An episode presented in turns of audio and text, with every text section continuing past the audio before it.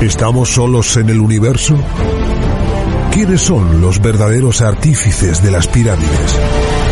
¿Hay vida extraterrestre? De ser así, ¿es posible que estén entre nosotros?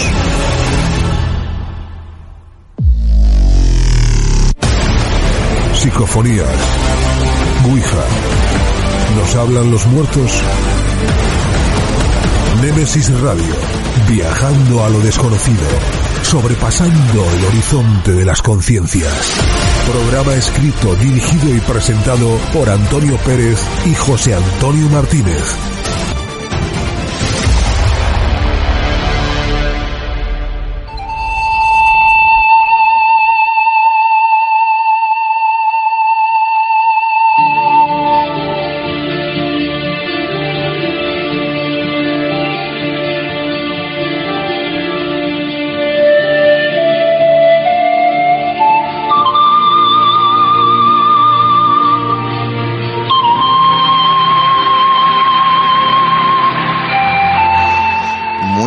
Buenas noches y bienvenidos a Nemesis Radio. Hemos cambiado de año, es el primer programa de este año 2023, pero no cambiamos de costumbres y con el nuevo año volvemos a juntarnos a en torno a estas mágicas ondas de radio para compartir con todos vosotros, pues ya sabéis, un montón de enigmas y de misterios.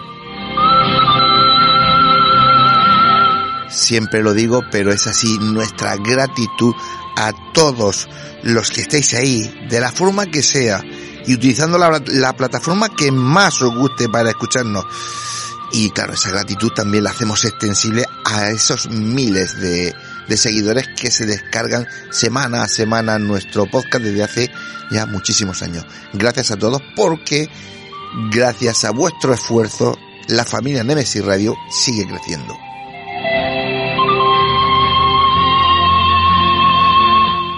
Cambiamos de año, pero no de nuestro técnico, nuestro crack de la tecnología, David García Gomariz. Y claro, lógicamente, ante los micrófonos, pues lo mismo de siempre, José Antonio Martínez y quien os habla, Antonio Pérez. José Antonio, compañero. ¿Qué? Feliz año, buenas noches. Igualmente, y buenas noches a todos los oyentes de NMS Radio. Pues nada, que ya se acabó el, la Navidad, se acabó los polvorones, los mantecados, tenemos 7, 8 o 19 kilos más cada uno. Sí, los polvorones se han acabado, pero se nos han quedado pegados. No jugué, pero escucha lo ancho, yo ya, es más fácil saltarme que darme la vuelta. No pasa Que- nada, que- que- hemos hecho, hemos hecho nosotros promesas de que Sí. vamos a ir al gimnasio y Sí, no vamos eso a tú- régimen. se- serás tuyo, ¿no? Va bueno. Bueno, pero que se acaba el, vera- el verano, iba a decir, eh, la Navidad, Ajá. pero bueno, que nos acompaña hasta final de mes eh, un cometa que pasa cada 50.000 años, ya los neandertales le echaron el ojo, y ahora va a pasar eh, a finales de enero, primero de, de febrero, eh, pasa, se va a ver sobre, entre la osa mayor y osa, la osa menor, y va a tener como una cola un poquito así, color verdosa, que Ah, una chulo. coma con los verdosas y bueno que, que va a pasar muy cerquita 42 millones de kilómetros de la Tierra Y si no se el escapa, casco, ¿eh? ya te lo tengo no te ahí. preocupes. Y si se nos escapa, por lo que sea, no os preocupéis que dentro de cuántos millones de años has dicho? 50.000 años Pues dentro de 50.000 años aquí estaremos para verlo. Eh, y lo diremos otra vez por Efectivamente, lo volvemos a decir en esta santa casa. anda que sí Estamos apañados. bueno ¿qué? ¿te digo lo que hay esta noche? Eh, no, no. Vam- Dime, dime tú primero lo del el estado congreso de, de más allá. Pues venga. sí, ya tenemos, a ver, eh, esta próxima semana, Dios mediante y todos los problemas resueltos, vamos a abrir ya las taquillas Muy para bien. que se puedan hacer las reservas del Congreso. Ya sabéis que lo vamos a celebrar el 10 y el 11 de junio de este 2023 en ese majestuoso teatro que tenemos aquí, el Teatro Circo de Murcia. Bueno, vamos a decir todos los ponentes. Vamos a tener a Jesús Callejo, bien. a Lorenzo Fernández Bueno, Bien. a Josep Guijarro, muy bien. Laura Falcó, perfecto. Jesús Ortega, el doctor José Alonso, el doctor Miguel Ángel Pertierra, a el- este famoso contactado peruano Ricardo González que viene expresamente desde Argentina vendrá a este congreso con lo que conlleva tener a una persona pues tan conocida y, Pues y, y además tan enigmática, porque yo tengo la suerte de conocerlo y es una persona fantástica. Vamos a tener también a nuestra queridísima Próspera Muñoz, Hombre. que se lo merece. Ya sabéis, vamos a tener también las rutas, vamos a tener lo que tenemos todos los años y ya os adelanto a todos que habrán sorpresas. No me diga. Sí, sí, sí. Esas sorpresas son las que me gustan. a mí. Esas son las buenas. Deciros, eh, no sabíamos cómo, eh, pues hacer mm, un pequeño gesto a la gente que nos sigue desde siempre, desde que, porque hay gente que eh, está desde el primer congreso y después de darle muchas vueltas hemos decidido que como son los que están ahí atentos a cada momento, eh, preguntando cuándo abrís taquillas, quién va a venir, qué maravilla, qué ilusión. Bueno, pues eh, a toda esa gente que está ahí tan encima, el, el pequeño gesto que vamos a hacer, porque somos muy humildes, no podemos hacer otra cosa, es que la, lo que es la entrada a, la- a- a este congreso, con todo lo que conlleva, va a ser de 35 euros al principio, los primeros meses. Es decir, como está va a ser en junio, hasta el 1 de mayo, todo el que saque, haga su, su reserva, Sí. va a ser 35 euros. Que no Ah, deje para mañana lo que pueda hacer. hoy. Efectivamente, a Bien. partir de 2 de mayo, en adelante hasta el Congreso, ya será 40 euros. Entonces, es la forma que hemos pensado de, de, pues, de intentar beneficiar, sí. entre comillas, un poquito a los que siempre están ahí. Pues sí, los que están siempre Y además, de- de cómo va, de Claro. a qué hora están las taquillas, que queremos ya reservar lo que no se nos haga Sin tarde. preguntar tan siquiera quién va a venir, ya te dicen, ¿por Claro, qué no abrís claro. las taquillas? Que nosotros queremos sacar la detrás. Hay gente que se espera un poquito más, que pues, todo, todo es respetable, pero No, no. a esos que quieren llegar antes, pues bueno, ese pequeño gesto. No, sabes que el Congreso de Más Allá ya tiene un nombre, un caché, y ¿qué quieres que te Y que es muy solidario y este año Eso es lo más importante. Este año vamos a intentar hacerlo más internacional y vamos a intentar ayudar a niños de todo el mundo, pero eso lo cuento más adelante. Perfecto. Pues ahora sí, vamos, Vamos. con los contenidos del programa que tenemos muchas cosas y poco tiempo. Pues mira, pues comenzamos la noche con nuestra sección de pequeños relatos que dejaron huella en el mundo del misterio. Y escucharemos de la voz del añorado maestro don Fernando Jiménez del Oso el relato ¿Existen los fantasmas? De la mano de nuestro compañero el historiador Pedro Rubio, pues escucharemos en Nemesis Radio las efemérides de hoy, 14 de enero. Después nuestra compañera Ana Tyson en la puerta oculta nos llevará de paseo por esas rutas que hace por la Murcia antigua. Esta noche, el espíritu del agua.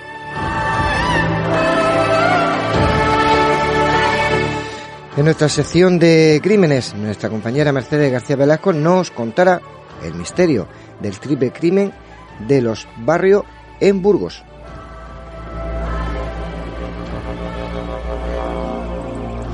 Y ya para terminar, pues nuestro debate, nuestros contertulios, Pedro Rubio, Salvador Sandoval, Juan Francisco Jordán, Santi García, Ana si, si quiere quedarse, que la vamos a castigar, debatiremos sobre cementerios tenebrosos y fascinantes.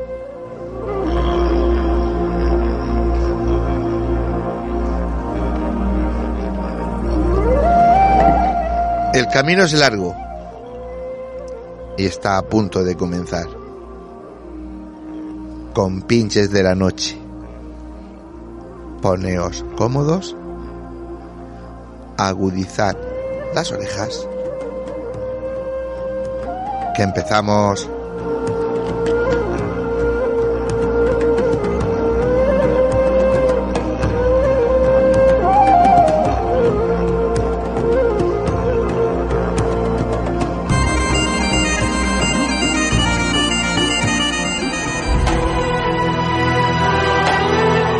Están escuchando Némesis Radio con Antonio Pérez y José Antonio Martínez.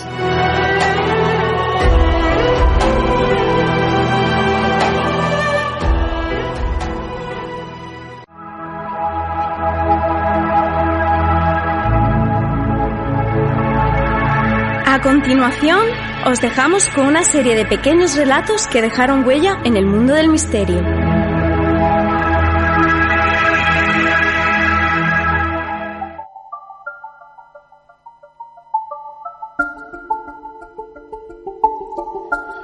Bueno, pues ya habéis oído, esta es una sección que de vez en cuando la traemos, ya sabéis, se trata de haceros llegar esos pequeños detalles, comentarios o relatos que dejaron huella en el mundo del misterio.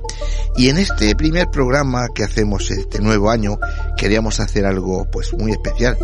Por eso decidimos recuperar un trozo de audio perteneciente al programa de televisión La Otra Realidad, dirigido y presentado por nuestro querido y añorado Fernando Jiménez del Oso, que se, emitía en la temporada 1999-2000, y el relato va dedicado a la fantasmogénesis y titulado Existen los fantasmas. Yo siempre digo lo mismo.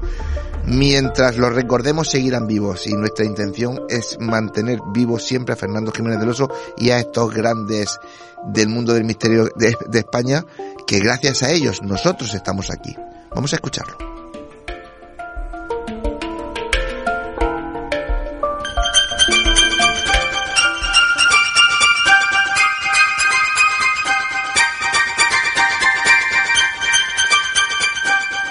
Bienvenidos a la otra realidad. ¿Existen los fantasmas? Cualquier persona sensata y culta dirá que no, y se estará equivocando, porque hay una cantidad innumerable de testimonios que afirman lo contrario. Y muchos de esos testimonios proceden precisamente de personas sensatas y cultas que hasta ese momento pensaban que lo de los fantasmas era una pura tontería. Podemos decir que se trata de alucinaciones, de percepciones delirantes, de sugestión, y eso sin duda serviría para explicar muchos de los casos, pero no todos. Además, en este último siglo, cuando han entrado en juego las máquinas fotográficas o de cine o de vídeo, resulta que aun no siendo muy proclives a la sugestión, también ellas captan en ocasiones la imagen de eso que llamamos fantasmas. La cuestión no es si existen o no, puesto que hay que dar crédito a muchos de esos testimonios, sino qué son los fantasmas. ¿Son espíritus que vienen del otro mundo a reclamar algo de los vivos, aunque sea simplemente atención? ¿Son una especie de cáscara vacía, un residuo de energía que queda en la casa donde esa persona vivió? ¿Son algo que nosotros mismos fabricamos, que nuestro inconsciente, aglutinando de alguna manera energía, eh, crea, individualiza en una imagen, en un espectro. No lo sé, pero espero que después, aunque no demos respuesta tajante a esas preguntas, al menos sepamos un poco más respecto a los fantasmas. Y quién sabe, a lo mejor al final del programa alguno de ustedes vuelve la vista disimuladamente hacia atrás, pensando que quizá tenga una visita que no esperaba.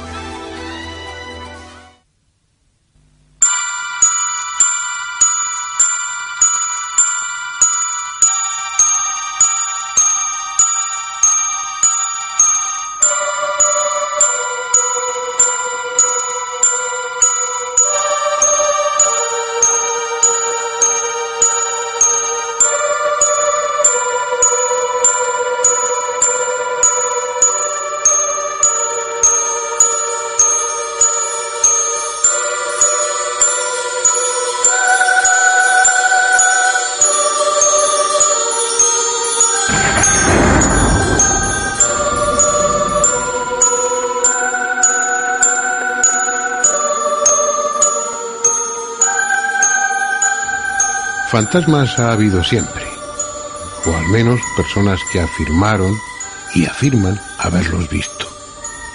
Algunos son tan clásicos y respetables como el que figura en el Antiguo Testamento, en el libro primero de Samuel. En el relato bíblico, el rey Saúl, inquieto por la próxima batalla contra el ejército de los filisteos, acude a la hechicera de Endor para que invoque al espíritu de Samuel y le diga lo que va a suceder. Al conjuro de la nigromante y ante el espanto de todos los presentes, el espectro de Samuel se presentó, anunciando de paso que el rey Saúl sería derrotado, como así sucedió.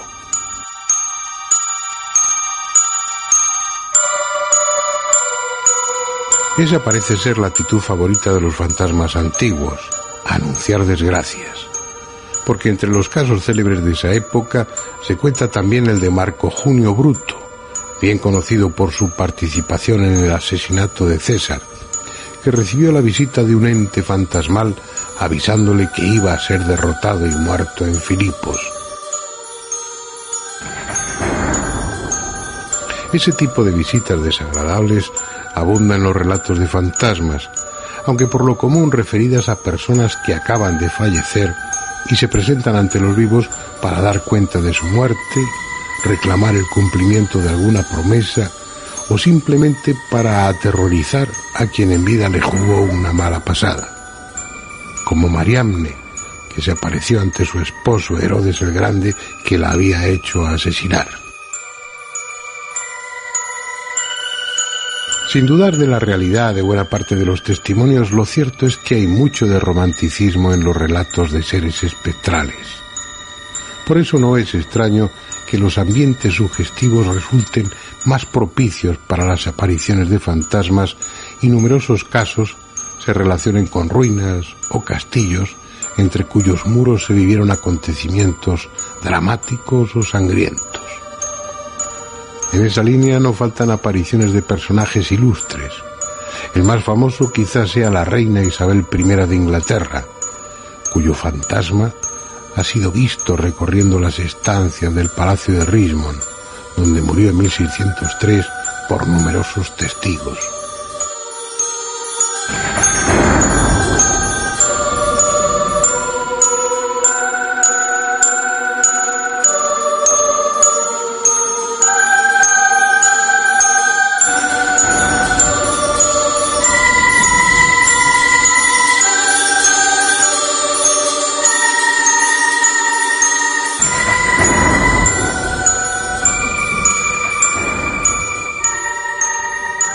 Pero ¿qué ambiente más propicio para la aparición de fantasmas que los salones donde durante el siglo pasado se celebraban sesiones de espiritismo?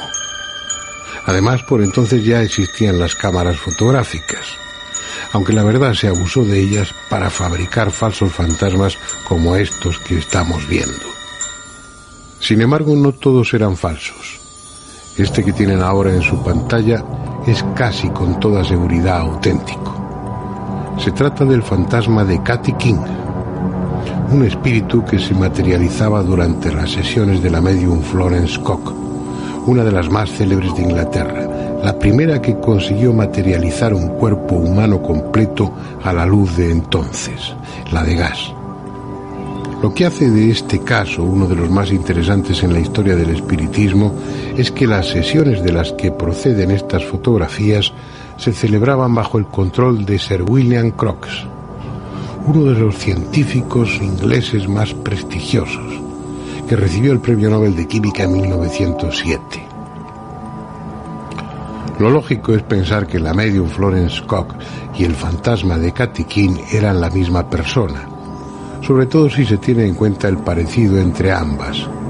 Pero el propio científico certificó que no era así aunque parecidas, tenía notables diferencias y además él tuvo la oportunidad de verlas juntas durante una de las sesiones. Así pues, y mientras no se demuestre lo contrario, estas fotografías del fantasma de Cathy King podemos considerarlas como auténticas. Entre ellas hay incluso dos en las que William Crookes aparece junto al espíritu materializado.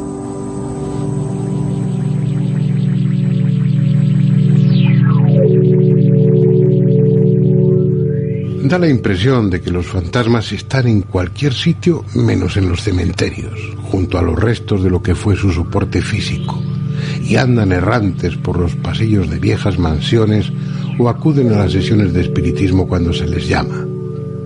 Fotografiarlos no es fácil, pero aún así no han faltado ocasiones en las que aparentemente por casualidad fueron captados por el objetivo y otras en las que ellos parecían interesados en que su imagen quedara recogida en la película sensible.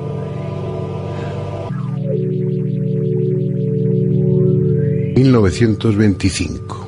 Lugar, una capilla de la Basílica de Santa Juana de Arco en Francia. En ella aparece una turista, Lady Palmer, y dos personajes, aparentemente dos sacerdotes que no estaban en el momento de sacar la fotografía, pero que al revelarla aparecieron allí. 1940. iglesia de San Nicolás en el pueblo inglés de Arundel. Es una parte de la fotografía que en un plano general recogía todo el altar mayor. No había nadie, pero al revelar apareció la figura semitransparente de lo que parece ser un sacerdote oficiando. Es la Dama Parda de Reinham. Fue tomada en 1936.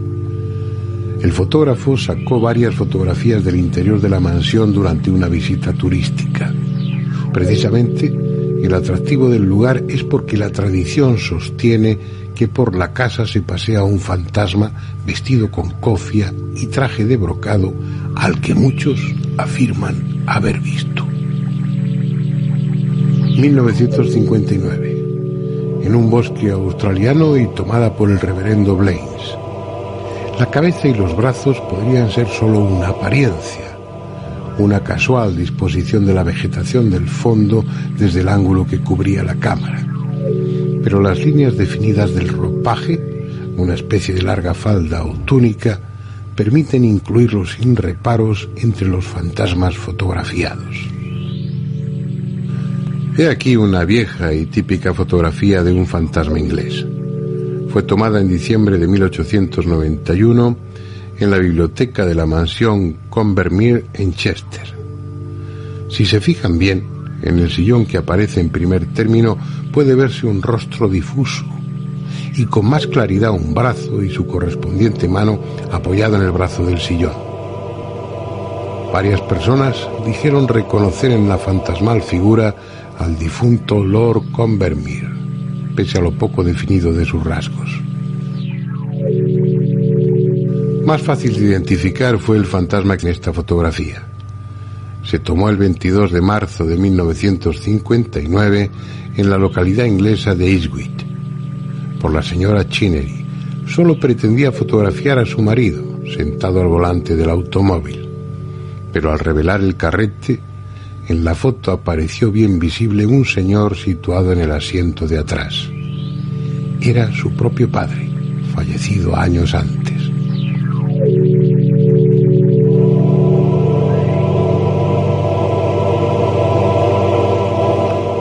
Y para finalizar con esta ronda de fotografías clásicas de fantasmas, la que se tomó, como en otros casos, por un turista que visitaba una casa célebre. El turista, un sacerdote canadiense, el reverendo Hardy, y la casa King House, en Greenwich, Inglaterra. Apoyado en la barandilla, un fantasma a la vieja usanza, con sudario.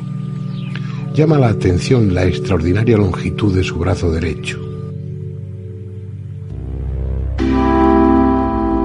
No pocos investigadores dudan de la autenticidad de estas y otras fotografías en las que aparecen presuntos fantasmas con formas bien definidas, pero tal vez sea porque ellos no las han conseguido.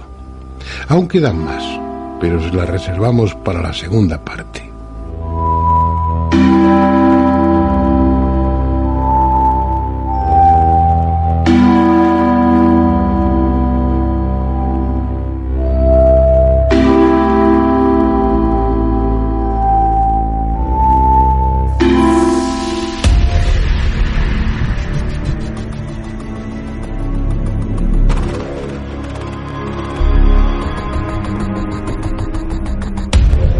En el siglo I antes de Cristo, Cicerón tenía un diario donde venían recogidos los hechos más relevantes de cada día.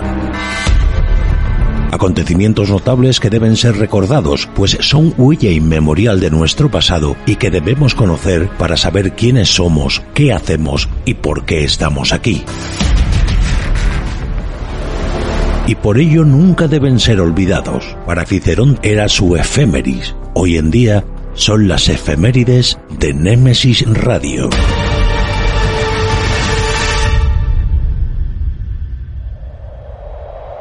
En el crepúsculo de esta era tan incierta soy testigo de grandezas y miserias, de creación y destrucción, de amor y odio.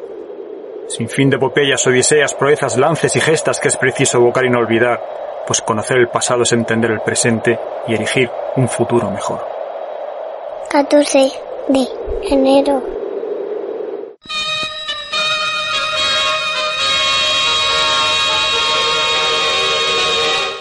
Emprendamos este viaje a la memoria en el siglo XX, concretamente en el año 1943, pues en Marruecos, desde hoy y hasta el 24 de enero, tiene lugar la conferencia de Casablanca en la que Roosevelt y Churchill decidirán el desembarco en Sicilia. También estudiarán un plan común de bombardeos sistemáticos al Tercer Reich. Roosevelt exigirá la capitulación sin condiciones de Alemania.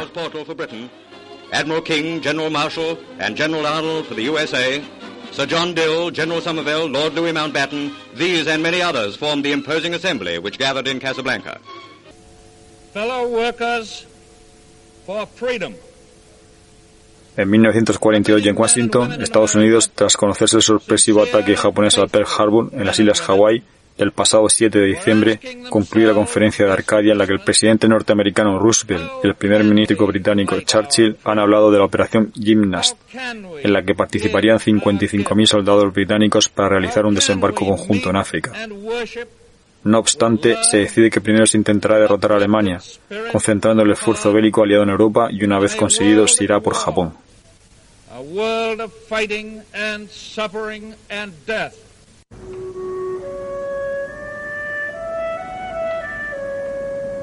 En 1900 y en el Teatro Costanzi de Roma, en Italia, se estrena con éxito Tosca, una ópera en tres actos, más psicológico de mentira y dudas, compuestas por Giacomo Puccini, uno de los más grandes exponentes de ópera verista por la violencia realismo del texto. El libreto es de Luigi Illica y Giuseppe Giacosa, basado en un intenso drama de teatro, La Tosca, de Victorien Sardou, presentado en París en 1887.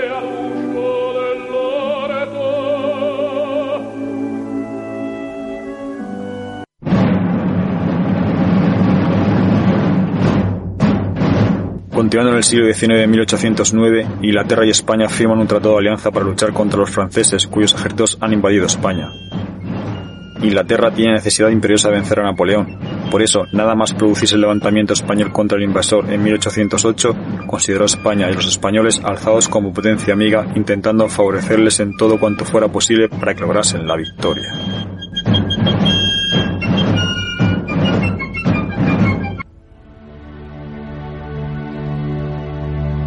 En el siglo XVI y en 1514, el rey Fernando el Católico autoriza mediante real cédula el matrimonio de españoles con indias. Con ello trata de dar un carácter igualitario a sus conquistas. A pesar de ello, habrá escasos matrimonios mixtos.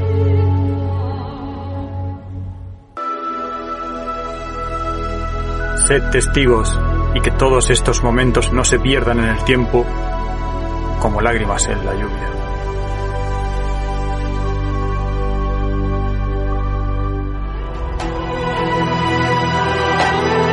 Están escuchando Némesis Radio con Antonio Pérez y José Antonio Martínez.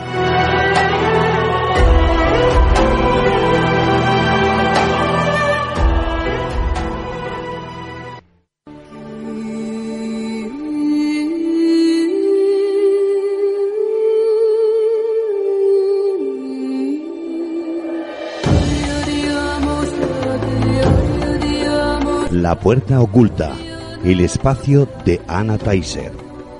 Secretos ancestrales, la vida y la muerte, otras dimensiones, realidades paralelas.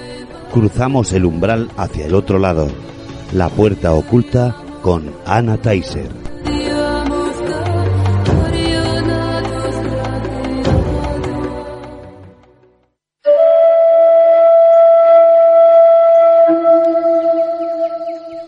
Pues ya estamos aquí, tenemos a nuestra compañera Ana Teiser. Feliz año, Ana. Feliz año a todos. Qué alegría volver. Sí, aquí. ¿verdad? De volver. Bueno, a José Antonio no da mucha alegría, pero bueno. A mí sí me da alegría, lo que pasa es que he venido con 8 kilos más. ¿Qué quieres que Tiene cara. La cara. Sí. Bueno, tú. Está muy guapo. no nos líes, no nos Que líes. conserve el oído que la vista la. El, a- el espíritu del agua. Mira que Los cuando espíritus del agua o el espíritu del agua. me, este me diste ese título, dije, a ver, yo que conozco historia de Murcia, no consigo ubicar, si, si es en Murcia capital, no consigo ubicarlo. Sí. Y no te he preguntado porque quiero que me sorprendas. Es que esto no son leyendas. La experiencia que cuento es normalmente, muchas veces me viene a través de otra persona, como es este caso, y otras veces espontánea, surge en la calle. Bueno, pero yo no lo conozco y No, estoy no, no, no, hace, no es una leyenda, ¿eh? Eh, hace, hace ya muchos años eh, conocí una amiga, me dijo, tiene, hay una amiga que necesita verte porque tiene un problema, cree que tiene un problema mm, relacionado con los espíritus. Digo, pues venga, vamos a ver qué se puede hacer. Y esta chica, bueno, ahora, claro, ahora ha pasado los años para todo, esto hacía más de 20 años. Eh, trabajaba de arqueóloga, ya está jubilada, pero no estaba trabajando, venía de una, de una misión en Medio Oriente y estaba preocupada porque desde que había llegado a su casa, había vuelto a su casa, también había hecho un traslado nuevo, se había cambiado de vivienda, se había ido a vivir al barrio muy cerca de San Lorenzo, a la calle San Lorenzo, en esa zona. Y estaba muy preocupada mm, por diversos temas. Creía porque ellos también cuando los arqueólogos terminan dan por terminada un pues un trabajo no una etapa hacen sus rituales y algunos de verdad creen que se pueden traer algo de lo que allí abren. Y no sé si influenciados por el cine por la leyenda. Bueno esta chica eh, vuelve a casa y se empieza a encontrar mal, empieza a tener pesadillas. Y ella creía que quien le acompañaba en esas pesadillas era su hijo pequeño que había fallecido recientemente y estaba muy preocupada por si le podía. Claro, estaba muy triste y preocupada, pero ella en la pesadilla realmente nunca me contó que a quien veía era al niño. Y allí, pues tomando un café allí en la plaza del Teatro Romea. Qué chulo. Sí, las, ellas, una amiga común y yo, digo yo, realmente lo que yo estoy viendo no tiene nada que ver con tu niño. A mí me da la sensación que tu niño sí que viene, pero está en ese proceso de, de trascender. Yo veo a una chica muy joven, muy joven, de una época muy antigua que realmente lo que te está diciendo te está ofreciendo algo y para mí que era como una jarrita de cerámica muy pequeña que al mismo tiempo cogía agua de otra tinaja más grande y se la estaba dando como una ofrenda, como que quería ayudarla.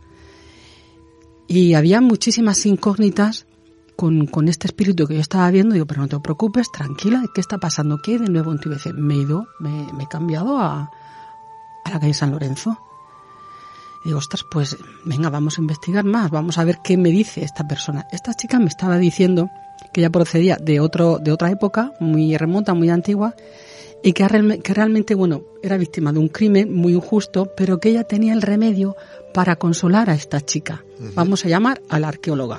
Vale. Eh, poco tiempo después, no debajo de su casa, pero debajo de otra vivienda que habían derribado para hacer una nueva, pues el proceso de arqueología. Baños árabes. Murcia, ¿qué quieres? Baños árabes. Jo, los baños árabes. Me llama y dice, Ana, que está en este proceso. Digo, pues ya sabes que esta chica está diciendo que está ahí, te está ofreciendo de alguna manera algo que ella sabe que a ella le ayudó.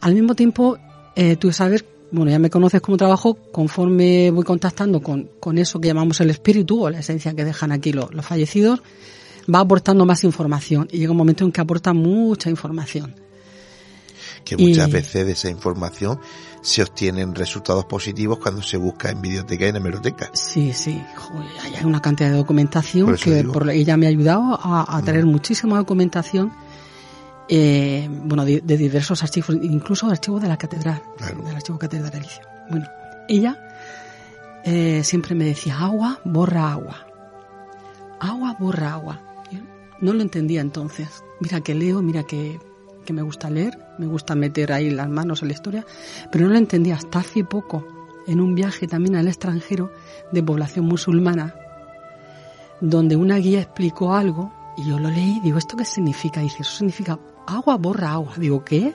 Y me acordé de aquello. Y digo, vamos a ver, los espíritus nunca mueren. Yo siempre los tengo muy frescos y cuando paso por ese sitio es como dice, eh, acuérdate de mí, algún día comprenderá del todo lo que te estoy diciendo. No es porque ya no se exprese bien, sino porque a veces los canales ya están muy gastados y, no, no entiendes. Ellos no se saben expresar de otra manera y yo no lo podía entender de otra manera. Bueno, pues esta era una chica que me estaba diciendo que ella le estaban obligando a ir a la esencia de todos los baños, porque en los baños árabes hay algunas veces están los chorros de agua, unas veces son cuatro y otras veces son siete. Siempre hay dos, de la que sostiene el agua para los enfermos, para los que no pueden ir a tomar el baño, y hay otro que es sagrado, que se recoge el agua para los muertos. Para los muertos, para el ritual funerario. Lavado, purificación antes del enterramiento. Esto lo que hace de alguna manera es contactar con los bueno, ellos le llaman Yin, son de alguna manera Y y NN, son, no, no, no son espíritus en, la, de alguna manera en la tradición musulmana son una especie de genios con los que tú puedes invocar la vida, puedes invocar la muerte, puedes invocar la moral, puedes invocar el pecado, lo bueno, lo malo, lo positivo, lo negativo. Son seres que no se ven muy parecidos a los seres humanos, pero con las cualidades de poder aportar, aportar eh, deseos, ¿no? O sea, que, que, los deseos se cumplan. o sea, que en realidad. Una especie de ángeles. Una especie de ángeles o el genio de la lámpara. Que te unen, claro. Le llaman genios. ¿no? Y me, parecía que todo eso no sabía yo cómo podía contárselo. Yo se lo estaba contando toda esta chica y esta chica dice de que desde que estás interviniendo ya no tengo pesadillas. Esta chica me decía, bueno, además voy, su espíritu ya después de, eh, antes de, que, de que la mataran, porque murió asesinada, eh, la persona que le, que le mató era una persona que la había tomado pues como, como su mujer. Ella me dice que era una cristiana, pero no era cristiana vieja. En su familia le habían obligado a bautizarse. Una convexa de Es un converso para no perder las propiedades, obviamente. Cuando la conquista o te bautizabas o te, te, de alguna manera tenías que irte poco a poco nuestra muralla, el arrabal, si eras artesano, si eras comerciante, cada vez perdías cualidades, perdías tierras, perdías huertos y perdías tu casa. Entonces los nuevos conversos no lo hacían por fe, lo hacían por, por comerciar, por comercio, por comercio y por por calidad de vida. En otras épocas le costaba la vida. le costaba la vida, el, sí. El mentir. Claro. Entonces, el que la tomó por marido, si era un musulmán, y se empeñó en que agua borra agua. El agua del purificadora borra el agua del bautismo. Eso es lo que significa agua borra agua. Por eso entendí todas las peripecias de esta chica cuando me enseñaba, porque cuando yo veo a los espíritus los veo como una película.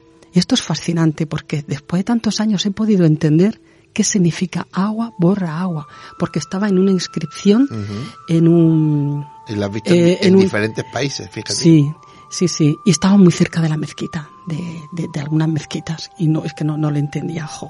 Cuando llegué a comprender eso, para mí me, me resultó fascinante.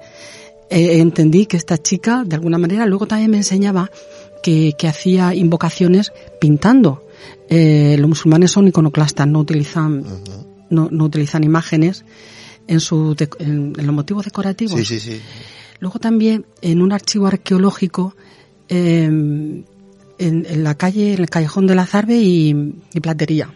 Uh -huh. Una vez hicieron unas excavaciones y leí, no me acordaba, y hace poco lo he vuelto a leer, y yo creo que es lo que estaba haciendo, creo, ¿eh? porque esto no se puede asegurar, yo creo que ella lo que hacía era invocar en las tinajas de, de, del agua sagrada con las que se hacían las ablaciones en las casas, uh -huh. eh, invocaba a estos, a estos elementos que no son elementales, a los genios, a los yin. Eh, pasó por una especie de bruja, eh, la mataron porque no conseguían, creía que estaba manchada por el agua del bautismo. O sea, como una maldición. Uh -huh. Estaba maldita y además era una persona in, independiente que sabía cómo hacer los sortilegios, sabía cómo hacer esa, esos rituales eran de protección, de protección del agua sagrada, del agua que te vas a beber y el agua con el que te vas a purificar. Todo es un ritual. En esos, en esas excavaciones se han encontrado tinajas decoradas con esa especie de, pinturas rituales para purificar el agua que entraba en la vivienda. A mí me pareció fascinante, ¿no? Porque digo, bueno, podría encajar, no, no lo estoy metiendo ahí con calzador, podría uh -huh. encajar muy bien y me parece maravilloso. Las tuberías ya tienen tuberías de cerámica en el siglo XII uh -huh. por las que venía el agua de beber, el agua de purificar. En el ensamblaje hay marcas del ensamblaje, pero cuando lo separan también hay, hay policromía de esos mismos mm, pinturas rituales de, de protección del agua le llamo el espíritu del agua porque está muy vinculado al agua. De hecho, ella murió mmm, desesperada ya, la, la, la, mató el que se había casado con ella porque se, comprendió que se había casado con una conversa, aunque ya en su corazón todavía profesaba la fe musulmana. Uh -huh. Pero bueno, son Pero estas... Se, se, hacía preguntas. Se hacía muchas preguntas, claro. la, pues eso, la, una mujer que sale, que entra, eh, una lo mujer... peor que hay para una religión es que se haga la gente claro claro es que las religiones es a dónde nos han llevado pues a las guerras a nivel mundial y a nivel personal también en tu casa uh -huh. tienes esa guerra por lo visto por más ay ah, luego me dio otro dato muy importante por más eh, bueno yo conocí hasta a través de esta chica arqueóloga yo conocía a este espíritu Y este espíritu hasta hace poco se ha quedado conmigo. Cuando dijimos, hay programa esta semana, dime cuál es el título. Soñé con ella y me dijo, ahora. Es el momento. Ahora, yo ya me quiero ir. Eh, de alguna manera, eh, cuando, cuando recoges el agua para los muertos de estos caños que hemos dicho antes, ese agua eh, pasa por una una especie de piedra mágica. Estamos hablando de rituales y de creencias. Sí, sí, sí, bueno, pero que, hoy día también. Sí, igual. Hay gente que te vende para poner en las tuberías, que si cuarzos, no sé qué, para purificar agua. Es decir, hemos avanzado un poco en ese sentido. Es decir, no podemos decir que sea ridículo lo que hacían antes cuando hoy día se hace algo muy parecido. Pues sí, hay como unos minerales que ponían en el interior de, en el interior de esas fuentes. A veces, a veces eran de cerámica los caños y a veces eran de mármol como los encontrados en la calle Polo de Medina, que eran unos baños eh, de una casa grande privados, eso tenían cuatro caños, una fuente de mármol blanco, debería ser precioso, imaginaos.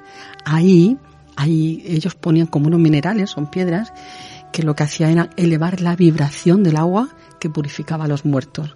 Es fantástico, es maravilloso. Eh, ¿Qué estaba diciendo? Hay algo que se me olvida. He, he cambiado. Ah, eh, esta chica era obligada a ir por todos los baños de la ciudad a recoger ese agua purificadora, de ese caño purificador. Agua borra. Pues eh, había bastantes había, baños en Había ¿eh? muchos, había muchos entre los privados y los públicos. Todo lo que Gran Vía eran públicos y eran gigantescos y eran preciosos. Lo de, Gran Vía con Calle Madre de Dios eran grandes, pero por ejemplo los de San Lorenzo eran mucho más grandes. Los de San Lorenzo ocupaban la parte de San Lorenzo, cruzabas donde estaba la iglesia, por la calle Seglas, me parece, y luego habían unas casas muy grandes, donde estaba yo el mercado de Saavedra Fajardo. Llegaban hasta allí. Y esta chica, donde se bañaba, es en un baño privado de una casa señorial, eh, donde vivía esta, esta chica amiga arqueóloga. Eso no se ha excavado, pero cuando se hizo la, las pruebas, los test de excavación de ese edificio de la calle San Lorenzo, dijeron en, las o sea esto tiene continuidad es muy grande porque hemos encontrado la sala fría la sala templada pero nos falta el horno nos faltan las letrinas nos faltan sabes todo aquello de lo que constaban un baño y era, sí, sí sí es muy grande. El del trinquete también es muy grande, más todavía que lo que pasa que nosotros hemos conocido los baños de calle Madre de Dios porque hasta los años 50 quedaban todavía algo, algo, algo de vida había porque quedaba algo sobre el suelo. Están todavía parte de ellos debajo del suelo. y debajo de los edificios. Sí, debajo de muchos edificios. Hay muchos baños pequeños, o sea, pequeños baños, porque en ese trazado hay baños, palacetes con baños. Y... Sí. Pues ella, su especie de obsesión era el agua borra agua, agua borra agua. Y es eso. El agua purificadora borraría de alguna manera el agua primigenia del bautismo, bueno, primigenia no sé, de cuando la bautizaron a esta, que no sé cuándo sería así de niña, o bueno, con la edad que tenía cuando... Estamos en una ciudad que, que teníamos tres religiones, prácticamente sí, sí.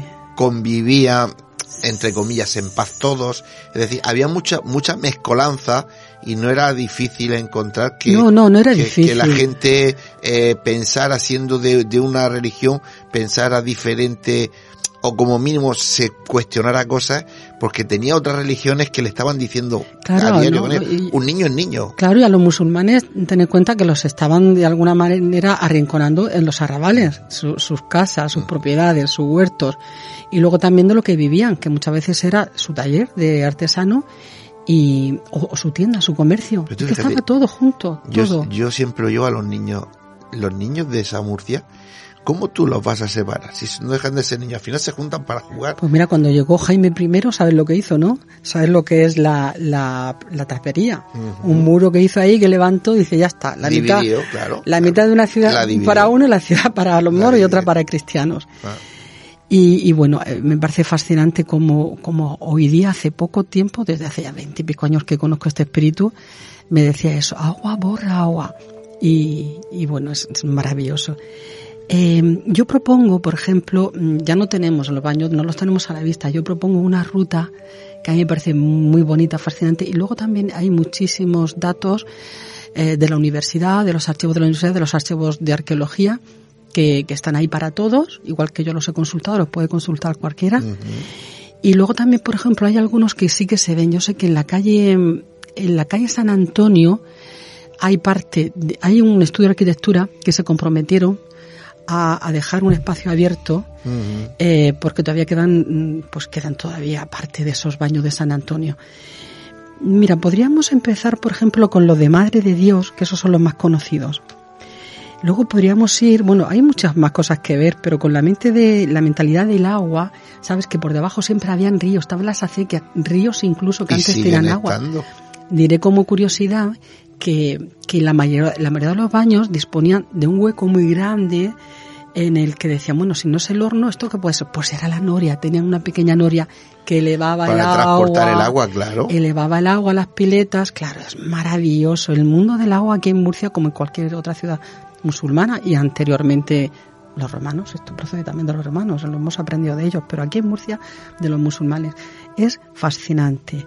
Tenemos lo de San Lorenzo, que están en, la platería, o sea, llegaban desde la platería, pasaban por San Lorenzo y a la calle Selas, que es a continuación con Sadera Fajardo. Tenemos los baños del Trinquete, que están en San Bartolomé. Estas iglesias todas, todas eran antiguas mezquitas. Claro, todas. Sobre mezquitas, todas, claro. Eh, Jaime, Jaime I, el conquistador, cuando llegó aquí dijo, esto eh, lo partimos por la mitad. La mismísima catedral. Claro, la, iglesia de San Juan. Era la, esa era la gran mezquita. Claro, claro. Eh, quería decir también que debajo de algunos baños habían, estaban diciendo que había mazmorras y cuando yo estoy leyendo esto, este espíritu me dice, no, mazmorras no, las mazmorras estaban fuera de los baños. Lo que hay debajo es como lo que tenían para, ay, ¿cómo se llaman? Los excedentes de la escoria. La escoria. La escoria de los excedentes del carbón, o sea, vendían carbón cuando estaba quemado. la escoria, la escoria a veces lo limpiaban y luego también es verdad que incluso en, en la calle Polo de Medina creo que hay una referencia en la que dice que seguramente ahí almacenaban escoria porque habían encontrado grandes cantidades, cantidades de, de productos de ceniza, de vegetal quemado. y cuando puedes comprobar que hay datos que te dice una persona que vivió hace siglos y que te está diciendo y que en algún momento de tu vida tú puedes comprobar que eso podría haber sido así. Claro. Era la forma de calentar el agua. Claro, pero pero de las termas. En algunos en, en algunos archivos yo he leído que por ejemplo en, en lo de calle Madre de Dios eh, había un carpintero que estaba utilizando a última hora los baños y que debajo había un agujero grande que era una mazmorra. Las mazmorras de los musulmanes, cuando hemos ido a los castillos, sabéis que son agujeros en el suelo. Mm. Ahí te tiraba, igual que la media, media de, muchos cristianos. Ahí te tiraba y tú ya no sabías. Bien. Y allá la arrojaron a un pozo de, a un pozo de esos, cerca del agua. Murió allí también, la mató el que fue su marido porque no, no creía que, no creía todavía que, que había, que, estaba, que había sido purificada. Era apenas una niña, 15, 16 años. Y lo que quería contar, que no quería que se me olvidara, es que en una de las imágenes que ella me, me manda o me transmite, me dice, me, al final me mató porque le corté la barba. Digo, ¿cómo? ¿Le cortaste la barba? Dice, le corté la barba, no sabía cómo humillarlo, no sabía cómo hacerle daño, el peor daño que le puedes hacer a un noble de, pues de aquella época era cortarle la barba. Un desbarbado en aquella época era un hombre humillado y más por una mujer. Entonces un arrebato de ira, de furia, por mucho que la quisiera como un capricho para él, la mató, le dio un golpe en la cabeza, creo, y la arrojó a un sitio de esto de escoria. Y ahí se acaba el nombre de mi Jalila. Yo no sé cómo se llama, pero yo le he puesto así. hasta que no nos diga, mientras nos diga lo contrario, se llama así. Bueno, ahora no nos da tiempo esta noche para más. Otro día seguiremos con esa, Hay más baños, ¿eh? esa fascinante eh, eh, historia que tiene Murcia y que poca gente, eh, ya no voy a decir Mm, se digna a sacarlo. Es que no es fácil tampoco. No es fácil, tienes que investigar mucho, tienes que leer muchísimo, tener mucho tiempo estamos, también para y estamos, estamos en la era del mínimo esfuerzo, entonces es complicado. Bueno, leer y luego que te aparece una historia y dices, ¿cómo podría encajarla? De forma bonita, ya Si algo te dice los años de investigación es que cuando estás buscando algo y crees que te has topado con una pared, de repente aparece un hilo que tiras de él, te lleva por otro lado y dices, ¿cómo puede ser esto? A mí ellos, casualidad, causalidad, yo siempre digo es causalidad. Son ellos, sí, Anica, que no nos da tiempo para más, así que esta noche ya terminamos y ya volveremos a, a estos caminos que a mí personalmente me encantan. Muy bien, pues buenas noches a todos.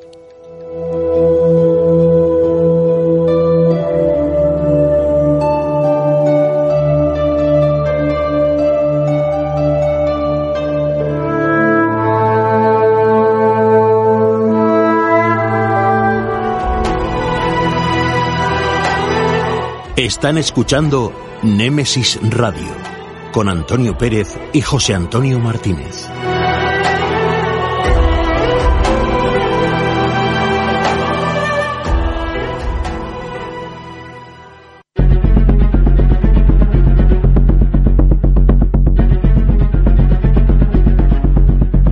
Hablemos de crímenes en Némesis Radio.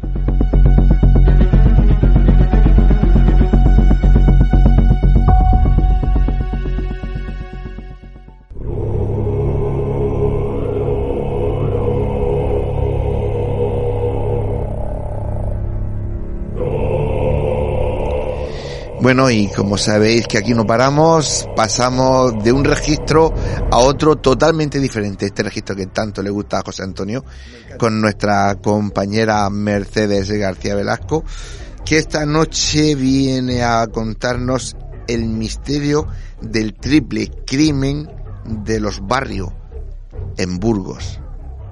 Vamos a escucharla.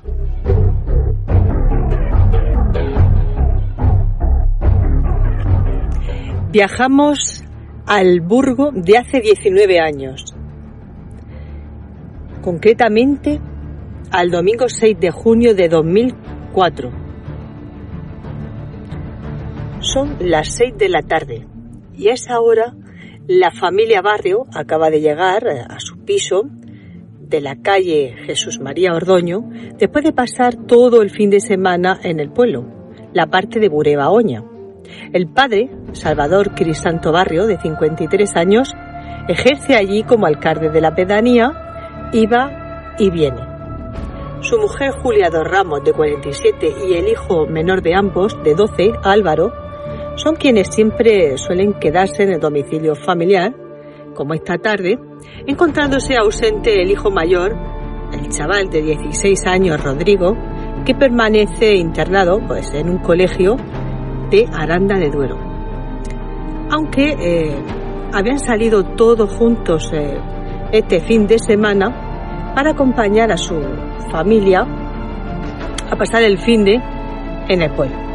Tras dejar los bultos y descansar un rato, a eso de las seis y media de la tarde, Salvador sale de casa con los bultos del chaval, de Rodrigo, el hijo adolescente, a la estación de autobuses para que vuelva al internado, donde se encuentra, ubicada a unos 80 kilómetros de distancia de su casa. Después de dejarlo allí, en los autobuses, con el coche va derecho a casa, sin dirigirse a ninguna otra parte, donde cena directamente y después de charlar un poco con la familia, con su mujer y su hijo menor, pues se cogen y se acuesta a dormir. Cansados del trasiego de todo el fin de semana.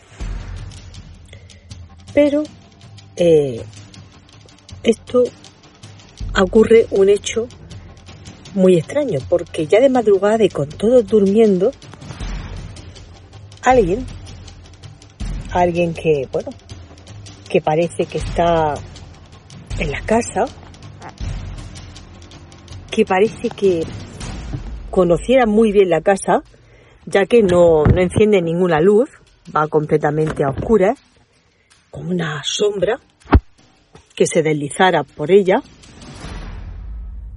sale como de la azotea, del ático, incluso hay quien dice que había abierto la puerta principal con alguna llave que portara, y en mitad de la oscuridad, cuando todos están durmiendo, Salvador, su mujer Julia y el pequeño Álvaro, la sombra va por la casa y se dirige directamente a la habitación del matrimonio. Una vez allí, sin reparo alguno, se abalanza sobre Salvador, que en estos momentos se encuentra durmiendo plácidamente, y comienza a aceptarle varias puñaladas para después ir a por la mujer, a por Julia, a la que le acepta concretamente 17 puñaladas salvajes por todo su cuerpo y la deja tirada junto a la cama. El hombre, creyendo que estaba muerto Salvador, había apuñalado mientras a la mujer, pero Salvador aún continuaba con vida y consigue arrastrarse por el suelo, como puede, completamente lleno de sangre, arrastrándose sigilosamente hacia la cocina, donde el asesino, dándose cuenta de que había llegado hasta allí, consigue apuñalarlo de nuevo y lo remata a puñaladas debajo de la mesa de la cocina donde lo deja tirado, llegando a propinarle un total de 55 puñaladas mortales. En un momento dado y tras acabar con el matrimonio, la sombra, la sombra asesina, se dirige a la habitación del pequeño, de 12 años, que ante el temor de lo que quizá pudiera haber, estado escuchando, había echado el pestillo de su habitación y se había escondido muy posiblemente bajo la cama. Bueno, la sombra, a la que nada se le resiste, a ese fantasma sin rostro, que conoce a la perfección, como digo, la casa palmo a palmo, milímetro a milímetro. Da una patada, tira la puerta abajo y arrastra, saca al pequeño de debajo de la cama, este pequeño de 12 años, lo saca al pasillo y allí comienza a propinarle una y otras puñaladas, llegando a asestarle la friolera de 32 puñaladas a este pequeño.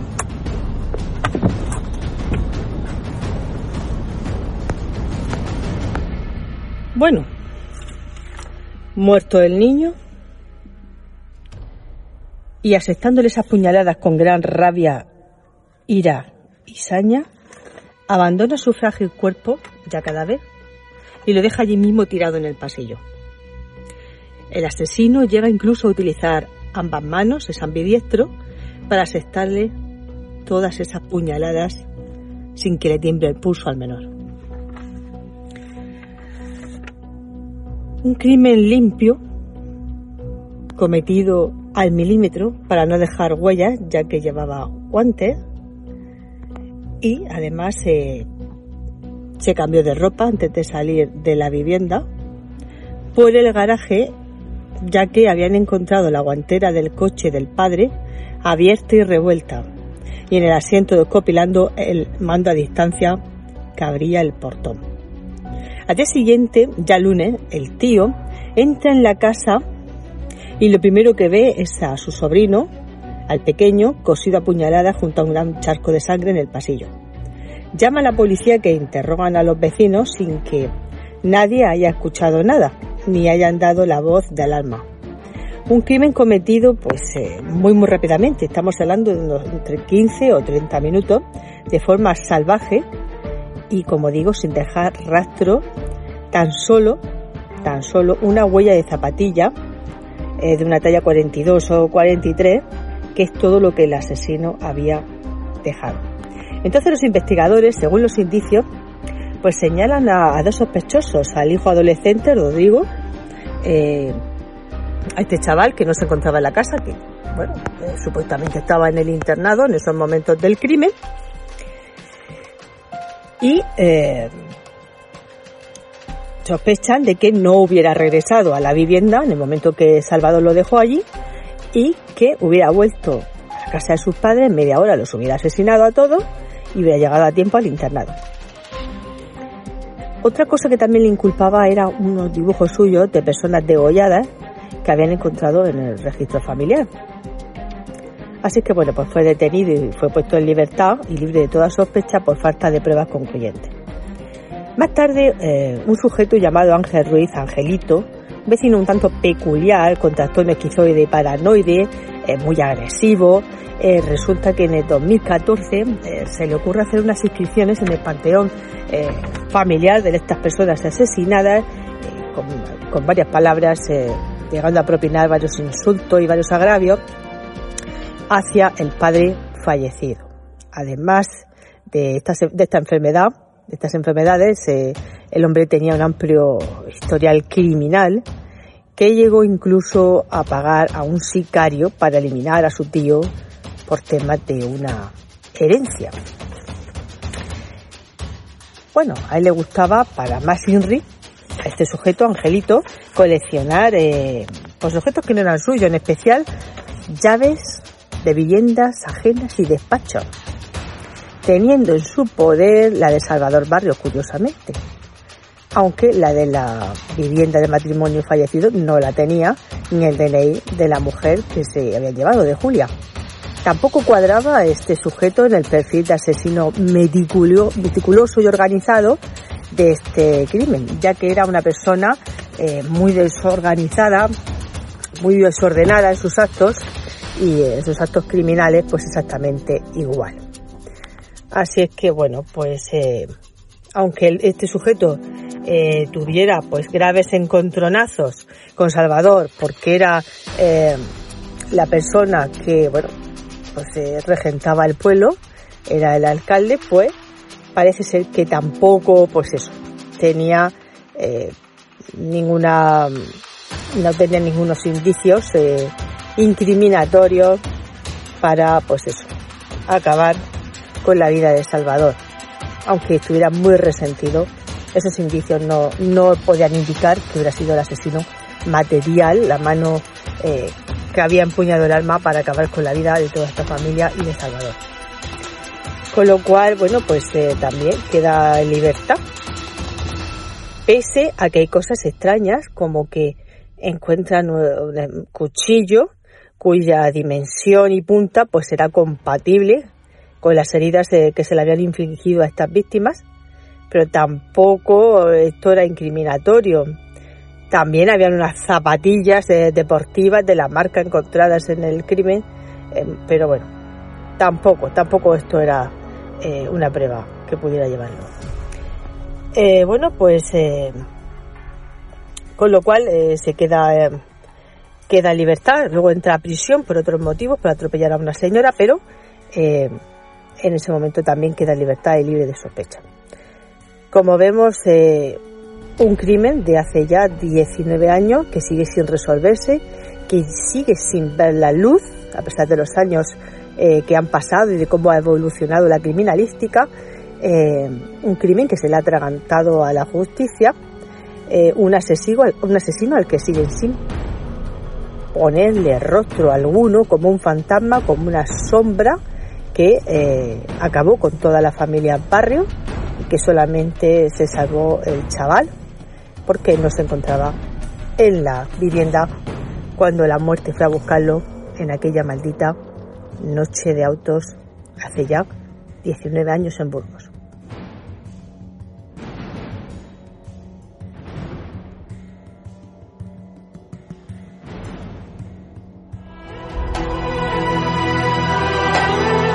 Están escuchando Némesis Radio con Antonio Pérez y José Antonio Martínez.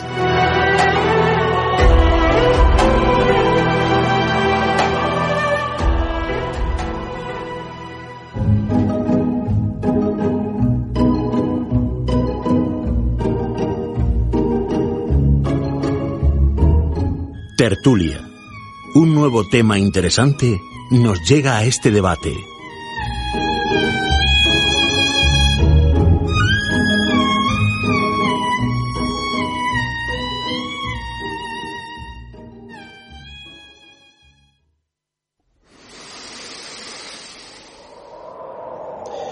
Pues como ya han oído, entramos en tiempo de debate y aunque cambiamos de año no de costumbres, con lo cual pues traemos un tema que siempre está de actualidad, más que nada por su trascendencia. cementerios tenebrosos y, como no, fascinantes por sus historias, por sus leyendas, ¿verdad, José Antonio? Pues sí. Yo este tema me encanta porque como no hemos criado pegado al cementerio, otros le tendrán miedo. Yo, como decía mi padre, mm, nene, dele más miedo a los vivos que a los muertos. Pero la verdad que, es un tema fascinante, un tema muy interesante. Así que vamos a presentar esta noche a los contertulios que vamos a tener aquí en esta mesa y eh, empezamos con la tertulia. Don Pedro Rubio, buenas noches, bienvenido. Muy buenas noches, feliz año a todas y a todos los contertulios y a los oyentes que nos están escuchando. Muy bien, don Salvador Sandoval. Hola, buenas noches. Bien la Navidad, ¿no? Pues sí, ¿para qué nos vamos a quejar? Bien. Mantecado y porborones lo justo. Pocos, ninguno. ninguno. Juan Francisco Jordán, buenas noches bienvenido. Hola, buenas noches, gracias por la invitación. Y aquí tenemos a un gran amigo, Santi García, ¿cómo están? Muy bien, muy buenas noches, José Antonio. Ana, como no te hemos echado, te hemos dejado castigado, así que Ana también está con nosotros. Hola de nuevo y me fascinan los cementerios y me he autoinvitado. Aquí me quedo. A ver lo que hemos dicho, que como no hemos criado en los cementerios, pues para nosotros es una cosa normal.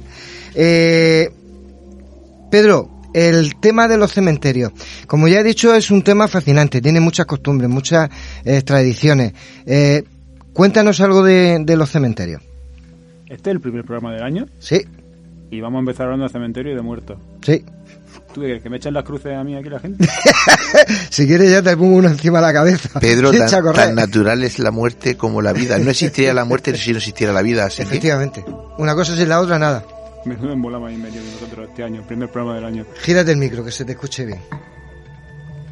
Bien, lo de los cementerios, pues si querés empezamos hablando de dónde viene la palabra cementerio. Por ejemplo. Y viene del latín vulgar cementerio, y este es el latín culto coemeterium, que a la vez viene del griego coimeterium, que significa lugar donde dormir o dormitorio. Al castellano actual nos llega como cementerio, del cementerio, pero a través de los siglos se le mete la letra N, se le intercala. Y hay dos motivos por los que se dicen de, de, por qué viene. Uno, por la facilidad de ser pronunciada. pronunciada. No le mismo decir cementerio que cementerio. Parece que es más fácil, es más suena mejor. Sí. Pero luego hay otra persona, hay otra corriente, persona, hay otra corriente que dice que, es por el origen etimológico de la palabra y, que viene de caementa, que significa piedra quebrada y que derivó en cemento. Y por eso viene la palabra de cemento, que es la argamasa que se utiliza para construir las tumbas, los nichos y cerrarlos. Y yo lo he escuchado, lo he escuchado en un cementerio de decir, un niño preguntarle a su, un infante preguntar, ¿de dónde viene para el cementerio? De, cemento, porque todo, todo está hecho de cemento. para que tú veas. Mm. es curioso. Es muy curioso. Eh, Santi, tiene así como 3.000 libros escritos ya y si no los tiene, los tiene, los va a tener. Pero un par de ellos yo sí sé que tienes de, cementerio. ¿Qué nos puedes contar de, tus libros? Que luego diremos dónde nos tienes que decir dónde podemos conseguirlo, que eso es muy importante. Por supuesto. Eh, bueno, eh, básicamente el, cementerio y al hilo de lo que ha comentado Pedro, pues es una de las, una de las ideas que, que traslado a lo largo de las páginas de, de, de, los, de los estudios eh, efectivamente significa eh, dormitorio. Tenemos que eliminarlo de la palabra necrópolis, que es ciudad de muertos, que va por otro, por otro lado, aunque muchas veces usamos la terminología exactamente igual. Y el hecho de, de, lo que iba a comentar, de, de la palabra cementerio, ese, ese enclave de dormitorio, fijaros porque es eh, un, una idea repetida desde, desde toda la historia de la humanidad. La concepción de la muerte simplemente como un tránsito, como un sueño eh, que, que, por supuesto no es eterno, es un instante. En Egipto hablamos del Senet, en Roma la laguna Estigia, en el cristianismo, pues, eh, por ejemplo, los psicopompos como San Cristóbal, que, que son eh, los que nos van a trasladar hacia el otro lado, los que nos van a acompañar y proteger. Por lo tanto, por eso se llama así, porque es un lugar donde vamos a estar un instante, nos vamos a echar un sueñecito y abriremos los ojos en la otra vida. Interesante. ¿Salvador o Jordán? Juan Francisco. Pues yo, eh, cuando me corresponda, hablaré de los no cementerios. De los no cementerios. Que estaban dedicados a los que se suicidaban, ah. en ocasiones a los grandes criminales, y desgraciadamente también a los bebés no bautizados, porque la legislación eclesiástica hasta 1965, si no me falla la memoria, eh, vetaba el, el, entierro, el sepelio de los niños. Sí, aunque los padres a hurtadillas eh, ya se las ingeniaban para introducirlos, en, aunque fuera en un rinconcito de, del cementerio. Ana. Pues voy a seguir al hilo de lo que ha dicho mi compañero. Él habla de lo no sagrado, de la parte no sagrada de los cementerios. Allá arriba en el norte todavía se conservan y yo quería también hacer una anotación. Las adúlteras y las prostitutas. Los adúlteros no, ¿eh? Eso iban. eso, estaban consagrados siempre. Bueno.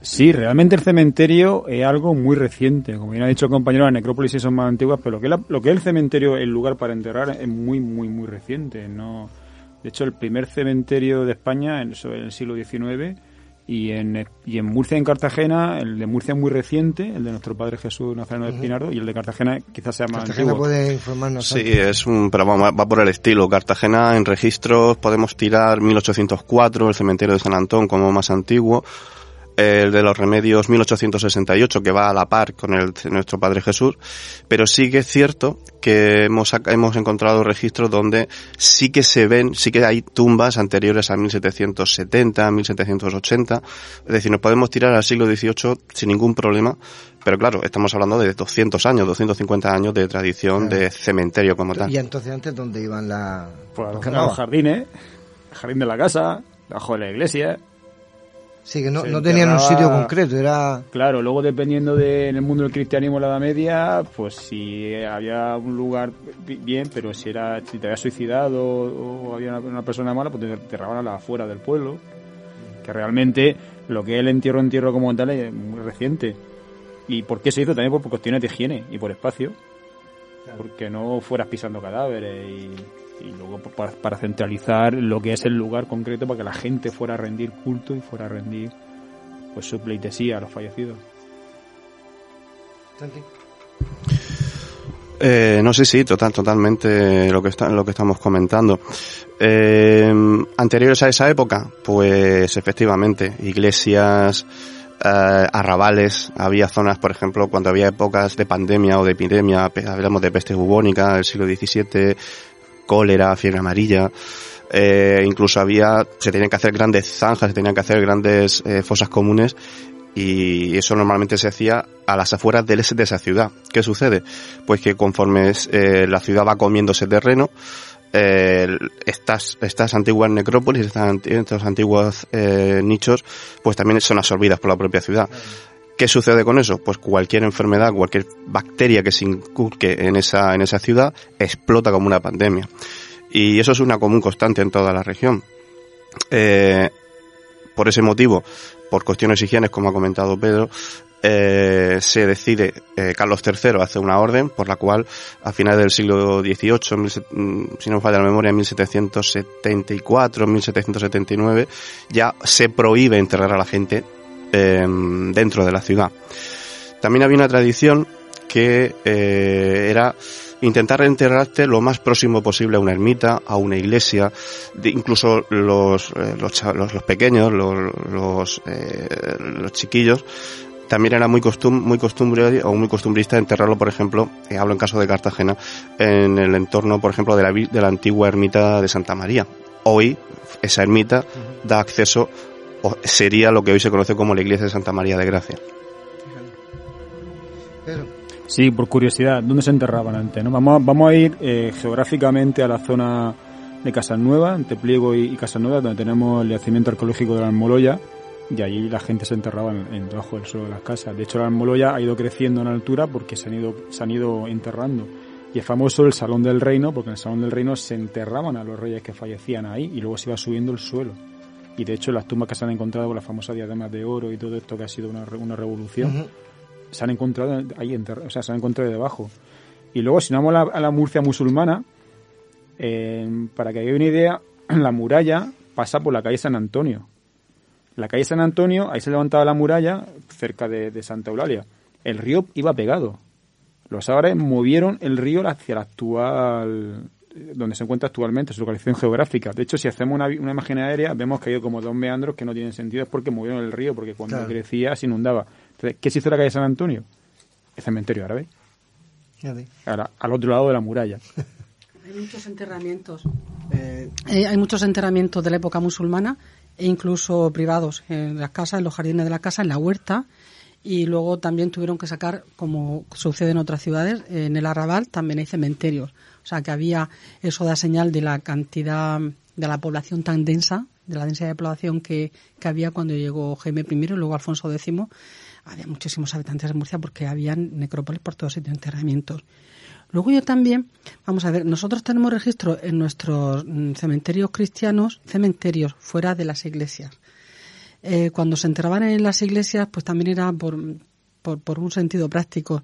Los nobles se enterraban en las iglesias ¿por porque cuando pasaban por ahí los, los, los, los curas, ¿no? Los, los, los frailes, los frailes. entonces se acordaban y entonces rezaban plegarias por ellos. Y cada vez que rezaban ganaban más puntos para ir al cielo. Entonces tenían que ponerse en un lugar bien visible. A veces eh, incluso, claro, a los críos no se les daba la importancia que tienen los infantes ahora. Y a ellos se les relegaban a otros sitios salvo, salvo que fuesen de sangre real, los nobles. Luego también mucho antes sí que es verdad que todos tenemos necrópolis muy cerca de nuestro entorno, que a través de la arqueología pues hemos sabido de ellos y es verdad que otros pobladores sí que tenían necrópolis, tenían pues tenían enterramientos, muchas veces estaban orientados al este. Los romanos eh, se enterraban con la cabeza hacia el sol poniente. Yo siempre los había visto hacia el este, el sol saliente. No tengo ninguna explicación para eso. Eh, Juan Francisco, nos has dicho antes que, que de los no enterrados.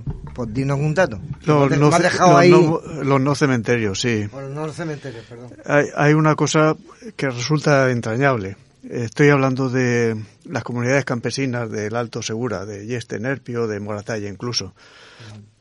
Entonces, eh, cuando hacíamos las entrevistas a los ancianos, en los años 80 y 90, ellos nos contaban que los niños no bautizados no tenían derecho a tres cosas, ni a la tierra, ni al duelo, ni a las oraciones. Y por supuesto tampoco no intervenía el sacerdote. El, entonces los padres, ante la imposibilidad de sepultarlos en, dentro del cementerio, en ocasiones lo que hacían era abrir una pequeña zanja debajo de la cama o en la habitación donde ellos dormían y ahí residía el, el bebé. Porque ellos decían, eh, no es carroña, no, es una persona. Claro. Es decir, el concepto que ellos tenían de, de la infancia posiblemente era superior al nuestro. Porque de esa forma, eh, cuando el, el bebé dormía ya definitivamente bajo la cama de los padres o en el suelo de la habitación, se integraba en la, en la comunidad, en la aldea y en la familia y rompía todo, todas las prohibiciones eclesiásticas que, hubiera. De hecho, eh, Manuel Riva y Victoria Peña, en Cataluña y en Madrid, han hecho excavaciones y han encontrado eh, sepulturas de niños pequeñitos en el zaguán de las entradas de las casas medievales, al pie de las escaleras, o incluso el, esto en Francia, debajo de los aleros de los conventos y de las iglesias. ¿Por qué? Porque cuando caía la, lluvia, el, el, agua que eh, fluía por las tejas caía sobre los, los cadáveres de los bebés y era una forma de suplir el bautizo que no habían tenido, en vida. Qué curioso. A, a tenor de lo que comenta, eh, yo tuve la oportunidad de excavar una, una secuencia estratigráfica en Lorca, entre las calles Álamo y Rubira, allá por el 2002. Eh, salieron restos obviamente de, construcciones muy contemporáneas, pero por supuesto también de época medieval, islámica, de la, del asentamiento islámico de la ciudad. Eh, en las estructuras de, de, lo que es la casa, justo, como está, has comentado, justo debajo de, de la zona de dormitorio, encontramos eh, a dos personas. A una mujer, tendría unos mediana, bueno, mediana, mediana edad, 20, 30 años, y un bebé. Un bebé de unos dos, de dos, entre dos y cinco años. Eh, en ese momento, pues te sorprende porque no esperas, o sea, no estás en, una, en torno a un contexto de necrópolis para nada. Luego, por, por- a- eh, un poquito más, más profundo, sí apareció una necrópolis de época ibérica, pero, pero en ese momento era un contexto doméstico totalmente. Y, y claro, efectivamente, es, es por esa, por esa, por, por esa, eh, esa, esa explicación en donde eh, la, la domus, el- lo que es la casa, lo que es la vivienda, entraba a formar parte ya no solo de la vida, sino de la propia existencia de esa, de esa familia. Claro. Salvador. No, yo quería decir que en las culturas antiguas eh, normalmente las necrópolis eh, estaban alejadas de la ciudad, estaban est- extramuros de la ciudad. Por, por ejemplo, lo- eh, los romanos eh, enterraban a los muertos, por ejemplo, en las orillas de los caminos. Los muertos tenían que estar eh, lejos de los vivos. Tenemos un ejemplo ahí en el Parque Arqueológico de Segóbrica, a 100 kilómetros antes de llegar a Madrid, en donde cuando uno entra al complejo arqueológico verá que antes de llegar a la ruina de la ciudad, tanto a derecha como a izquierda, está todo lleno de tumbas. Las tumbas tenían que estar lejos de eh, las tumbas de los muertos, lejos de los vivos. Incluso en los primeros siglos, el cristianismo, hay algún, algunos padres de la iglesia querían que se mantuviera esa, esa costumbre y se prefería que, lo, que, que las tumbas estuvieran lejos de la ciudad. Sin embargo, eh, poco a poco eh, se ve la tendencia a construir los cementerios cerca de las, de las iglesias. Y esto tiene que ver o está relacionado directamente con el culto de los mártires. Cuando las iglesias empiezan a llenarse de, eh, de huesos, de reliquias de mártires, entonces la gente pensaba que estando enterrados cerca de esas reliquias, su salvación sería más fácil. Y es, y es cierto, eh, ha dicho antes eh, Santiago, lo de- hablando del significado de la palabra coimeterion, que es cementerio, dormitorio, ¿no? Porque necrópolis es ciudad de muertos. Con el cristianismo se pensaba que los que están enterrados ahí no están muertos, Ya. están dormidos, ¿no? Claro. Eh, es hasta aproximadamente hasta el siglo XIII, siglo XIV, se pensaba que cuando alguien moría era, era enterrado y se despertaría al final de los tiempos coincidiendo con la parusía o con la segunda venida de Jesús. De San Pablo dice que los muertos oirán las trompetas y entonces se despertarán. Al final de los tiempos. Entonces, aparte de que hay quien, quien piensa que eh, uno es enterrado en ese dormitorio, cierra los ojos para dormir e inmediatamente los abre a la otra vida, este, este aspecto fue eh, descubierto tardíamente. eh, Hasta el siglo XIII o XIV no se pensaba así. O sea, uno era enterrado y se quedaba allí, en una Claro. especie de suspensión de la conciencia, ¿no? Para despertarse al final de los tiempos con el sonido de la, de la trompeta, que dice San Pablo, porque la trompeta sonará. Pero ya a partir del siglo XIII o XIV empieza a tomarse conciencia de la responsabilidad personal por lo que uno hace y entonces empieza ya a ver, a ver la posibilidad de un juicio eh, particular que tiene lugar inmediatamente después de la muerte. Entonces sí, en ese sentido, sí que cuando a uno lo meten en la tumba, abre inmediatamente los ojos en el más allá para enfrentarse a un juicio particular que tiene lugar en, en- un momento inmediatamente después de la muerte y luego en espera del juicio final que será coincidente con la segunda venida de Cristo o con la, o con la parusía. Eh, a mí también hay una cosa que me llama creo, la- muchísimo la atención y creo que alguno de vosotros me lo puede responder. Los cementerios, además lo hemos comentado antes, eh, siempre tienen una, una ubicación por, por alguna razón. Es decir, un cementerio no, no está porque está, es, es por el, no sé, es, es por la orientación, es por, por el lugar. ¿Quién me puede abrir un poquito los ojos? Santi. Os abro el melón, te abro el Eh. melón, mismamente. Eh, depende del cementerio. Depende del cementerio y depende de la ciudad, por ejemplo. Eh, voy a poner entre dos casos. En Cartagena, el cementerio de los remedios está al este de la ciudad. Mientras que el cementerio de San Antón está al oeste, justo al lado Al contrario. contrario donde se pone el sol y donde nace el sol. Casualmente, en ese, en ese cementerio, las personas, mm, digamos, con una, una- un estatus social más elevado, están en el este, al principio, ahora mismo no, y las, eh, digamos, las clases humildes, salvo raras, raras, raras excepciones, se encuentran en el, en el cementerio de San Antón.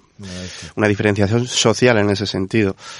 Eh, en Murcia, por ejemplo, cuando se empieza a estudiar un poquito eh, a finales del 19 dónde se va a colocar el, cementerio, a mí me llama poderosamente la atención el hecho de que se ubique en el cerro de San, de San Cristóbal, en el entorno de la antigua ermita de San Cristóbal, puesto que en un primer momento se había pensado eh, llevarlo hacia el sur, hacia la, hacia la zona de la Fuensanta, pero que precisamente por eso no se hace, ya que se pensaba que se le iba a quitar, digamos, protagonismo y ah, a, la, a, la, propia patrona. Entonces, eh, se manda hacia el norte, teniendo dos cementerios, tanto Puerta de Castilla como la Blatalía, eh, perdón, Puerta de Orihuela y Puerta de Castilla, hacia oeste y hacia este, más o menos. Y, se ubica en el, en el entorno de San Cristóbal. San Cristóbal, eh, como antes lo he comentado, es el psicopompo del cristianismo, es el caronte de, de los cristianos, para que me entendáis. Sí. Um, no sé, te he puesto dos ejemplos muy, muy, muy extremos en donde, dependiendo de, de, de la ciudad, de la tradición, de su historia, pues la, la, orientación siempre tiene un significado, pero también es bastante diferente. ¿Por qué? Sí, es curioso que en los pueblos, por ejemplo, esté hablado afuera y en muchísimos pueblos está en alto. Y, cuando he ido preguntándome por los pueblos, oye, ¿por qué está el cementerio aquí? Han dicho, mm, por el olor. Tiene lógica. Sí, sí. Y de hecho, he recorrido algunos cementerios en los que la gente mayor te decía que recuerda, eh, aquí se traía, el, había un féretro para todo el mundo, era el féretro común, entonces el féretro se, se te eh, metía o bien envuelto en sudario o bien vestido, te transportaban y cuando llegaba al cementerio el féretro se abría y tú caías en el agujero, caías en, en, la fosa y se te enterraba. Y el féretro volvía a la iglesia donde se guardaba para el siguiente. Sí. Y de hecho el, llegó un momento en que tuvieron que cementar todo el suelo porque no había más sitio y porque al final iba caminando por encima de tumbas. Entonces hay muchísimos cementerios aquí en Murcia, en los pueblos, que realmente debajo de esa capa de cemento lo que hay son, son cadáveres que no que se saben que están ahí, que no se saben quiénes son y luego se va edificando en altura. Yo con permiso sigo hablando de, los no cementerios. Que sí, que sí, que aquí hay que ir turnándolo. Hay, que, hay dos investigadores en Galicia, son Tolosana y Fragos y Fraguas, que han estudiado desde esa perspectiva los, el tema de los cruceros. Que en los, en los cruceros eran cruces levantadas o en el cruce de los caminos, en el límite de las parroquias o incluso en medio de los puentes. Y una de las funciones de los cruceros, aparte de orar por el ganado que se ha perdido, por objetos que no se encuentran, por encontrar novio o lo que fuera, era enterrar a, los bebés sin bautizar. Es decir, que también servían de sitio de, de sepelio. Y los humilladeiros de, de Galicia igualmente servían pero para eh, depositar los, eh, los cadáveres de aquellas personas que habían sufrido un, un homicidio, que habían muerto por, por, un crimen o que se habían suicidado. Entonces se suponía que estaban en pecado mortal y no iban a ir al, cementerio. ¿Dónde enterrarlo? Pues en, en una cruz de un humilladero. Y las gentes que pasaban por ahí, y esto es algo constante en todas las culturas, depositaban una piedrecita en señal de duelo y una oración, generalmente el Padre Nuestro. Pero eso también lo tienen eh, los musulmanes de, Marruecos. Ahí tienen lo que se llaman los kerkur, que son montoncitos de piedra en los lugares eh, que se consideran peligrosos porque ha habido un homicidio o una muerte trágica. Mm. Y de hecho, en España todavía se mantiene la costumbre esporádica de lo que se llama los cenotafios espontáneos. Es decir, muere un alpinista, un montañero o un senderista en la montaña, y yo he visto esa, esas, esos cenotafios, no son tumbas reales donde esté el cadáver, pero es, un, es una tumba conmemorativa. Lo he visto en la Sierra de Orihuela, en la Sierra de Bullas y en la Cordillera Sur de Murcia y, eh, se hizo otro. Es decir, los amigos, los familiares eh, acuden al lugar donde esta persona le gustaba pasear, le gustaba hacer deporte y depositan objetos suyos personales, algo íntimo. Bien, pues esos sitios son eh, no cementerios. No, no, cementerios. Realmente. Sí, como las cruces que se ven en las carreteras, cuando por la carretera se ven cruces. Sí, sí. Y luego hubo una corriente, por denominarlo así, que era cuando se mataba un ciclista, se ponía una bicicleta pintada de blanco. Sí, sí. había sido atropellado. yo creo que lo hemos visto todo. Mm. Bueno, una curiosidad. Sí. La persona se muere. Sí. El origen de, de, velar la persona. ¿Por qué el origen de velar la persona? La palabra velatorio, la palabra velatorio viene de velar, que significa vigilar. Entonces, ¿por qué se hace el velatorio? Pues para comprobar que la persona había estaba muerta, de verdad. Sí, que no, que sale no hubiera pasado algo, una, una, catalesia o algo. Entonces la vigilia era comprobar que esa persona estaba realmente fallecida, estaba realmente muerta, para proceder a llevarla a la tumba y no enterrarlo con vida. Y antes era más tiempo, ahora hay 24 horas nada. Antes era más tiempo, incluso... Tres días me parece que eran, ¿no? Por lo menos. Y siete. Y sí, en Alemania eran siete. Yo me enteré que en Alemania... eso a los siete días... Madre ahí, me, de higiene, ahí me contaron que en Alemania fueron eran siete días y al, hablar con los alemanes me dijeron que era porque las distancias de Alemania son tan sumamente largas que antiguamente se tardaban siete días en cruzar Alemania para llegar al entierro. Y de hecho hoy en día siguen siendo siete días. Conviene recordar que, mm, que incluso a veces con el velatorio no se comprobaba fehacientemente si la persona estaba viva o muerta. De la costumbre de colocar una campana que, eh, que, con una cuerda que entraba dentro del sepulcro por si por si el muerto si el muerto despertaba de repente pues tocaba la campana y alguien acudía a sacarlo. De ahí lo de salvado salvado por la, salvado por la campana. eh, además el, el, este tema está en el origen del vampirismo. El, el tema de los de los no muertos porque realmente los enterraban vivos. Y eh, cuando abrían el, el, ataúd por algún motivo, se encontraban al muerto con sangre en la comisura de los labios e incluso en la, en la ropa. Había despertado de repente y en la desesperación se mordía a sí mismo y entonces de su propia sangre le quedaba en la comisura la gente interpretaba que eran vampiros, ya los había visto todo el mundo en la taberna, en, en tal calle, y de ahí, bueno, ya la imaginación, imagínate lo que hace.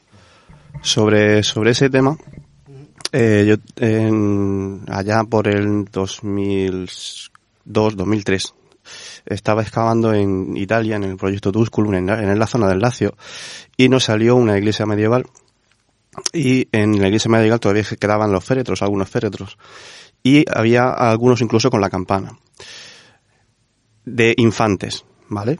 Y es muy interesante porque yo además lo, lo, interpreté en ese momento así. Claro, cuando tú te despiertas en esa situación, aparte del el susto te puede dar un infarto y quedarte en el sitio, pero después del susto, si eres adulto, puedes tirar de la campana, de la cuerda. Pero si eres niño, si eres un bebé, vas, a, vas a tener esa picardía para poder tirar y salvar a la vida del chiquillo. ¿Qué hacían? Atar con sogas tanto manos y pies a los críos. De ahí salían también muchos temas relacionados con, con, los no con los no muertos, en donde eh, sabéis que los cuerpos, una vez que han fallecido, eh, el rigor mortis puede hacer mover el, cuerpo. Bueno, pues había falsos positivos, había la campana empezaba a sonar, destapaban y el, la criatura estaba, la pobretica, pues fallecida. Hay una cosa en relación con lo que dice Santiago. El, en, tanto en Francia como en norte de Italia, sur de Alemania, Suiza, Austria y los Países Bajos, había una costumbre que, que yo sepa no se dio en España, que era el, de los santuarios de resurrección, dedicados a, eh, con la vocación de la Virgen María. Y era lo siguiente, cuando moría un niño sin bautizar, los padres desesperados, y ahora explicaremos por qué, acudían a un santuario donde se venerara a la Virgen, con el cadáver del, pequeñín, y se depositaban en el altar durante la misa, en espera de que surgiera algún portento que anunciara que en realidad no estaba muerto y que era legítimo el bautizo. Por ejemplo, una lágrima que se desprendiera del ojo, una gotita de sangre del ombligo, algún espasmo del cadáver, algún enrojecimiento a causa de las velas, lo que fuera, con tal de poder bautizar a, la criatura. ¿Por qué? Porque había dos, dos sospechas, o bien que los padres habían sido muy dejados y no habían bautizado en el tiempo correspondiente al niño, y por tanto Dios les había castigado con la muerte del infante, o bien porque en la propia criatura se convertía, el, como dice Santi, en un no muerto y era su presencia era inquietante, no solo para la familia, sino también para la aldea o la población de la cual procedían. Eso eran los santuarios de resurrección. Interesante. No, he dicho que es muy interesante. Sí, referente al tema que estamos hablando de, lo de los niños, de los infantes que fallecen, los niños que fallecen y todo eso, la famosa frase de, que ni qué niño muerto, ¿no? La frase ni qué niño muerto mm, no, no es así. Era, antiguamente se decía niño envuelto. Ni qué niño envuelto. ¿Por qué? Porque los censos que se hacían antiguamente eran los censos parroquiales y se contaban. Entonces estaba, estaba la, discusión de si el niño ha sido bautizado, lo contamos o no lo contamos. Si el niño, una persona cuando, un niño cuando fallecía se envolvía. Entonces era la discusión si no ha sido bautizado ni qué niño envuelto. Y con el transcurrir del tiempo la frase mutó a ni qué niño muerto. Como algo despreciativo, como algo que no queremos. Bueno, pues yo quería hacer una reflexión.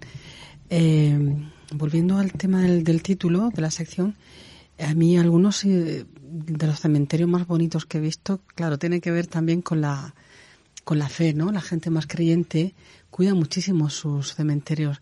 Por ejemplo, en Norte de Europa, los más bonitos que yo he visto han sido de los, los polacos y de la República Báltica. Son cementerios preciosos, muchos ángeles, claro, están muchas veces las ciudades están en medio de un bosque y obviamente eh, está con una eh, vegetación profusa muy cuidada las tumbas, muy muy bonito. Y luego otra cosa que me ha impresionado muchísimo por orden, por orden, los cementerios de los mm, militares caídos, estos que son, hay en Normandía, por ejemplo, yo no he ido a Estados Unidos todavía a ver a un, un cementerio. Pero estos es verdad que eh, tienen el, es el mismo patrón y ves y se respira una paz y una tranquilidad. Eh, te aleja muchísimo de, del cementerio europeo, ¿no? Las, son todo muy ordenados, cruces blancas y normalmente siempre tienen algún festejo de conmemoración. Y luego lo que me ha impresionado mucho, mucho, mucho, mucho, cuando viajas por los Balcanes, en las ciudades hay muchos cementerios sin muro exterior con las tumbas nuevas. ¿Por qué? Porque ha habido guerra. En la ciudad de donde ha habido guerra, los cementerios son muy nuevos. Hay muchísimos. además vas con el coche, con el autobús, vas a la montaña, a las aldeas y un cementerio y otro y otro y otro de los que han traído al pueblo para... Y en las ciudades, por ejemplo, Kosovo a mí, Kosovo me, me impresionó muchísimo. Había muchos cementerios muy nuevos y estaban las tumbas como en un jardín. Me impresionó muchísimo. hay, unos, cementerios muy curiosos que se salen por completo de la, de la estética de, de, los cementerios tradicionales. Existe, existe una orden, una orden eh, monástica de gran austeridad que es la orden de la cartuja. Los cartujos, por tradición, es una orden que tiene ya varios siglos, fue fundada en el, en el siglo X. Y la costumbre sigue en la actualidad. Entierran a los monjes sin ataúd. Hacen una fosa en el suelo, eh, los bajan sobre una tabla de madera. Bueno, primero está el rito fúnebre en la iglesia, el monje descansa sobre una tabla de madera en el centro de la iglesia, mientras los demás monjes, los demás monjes rezan por él.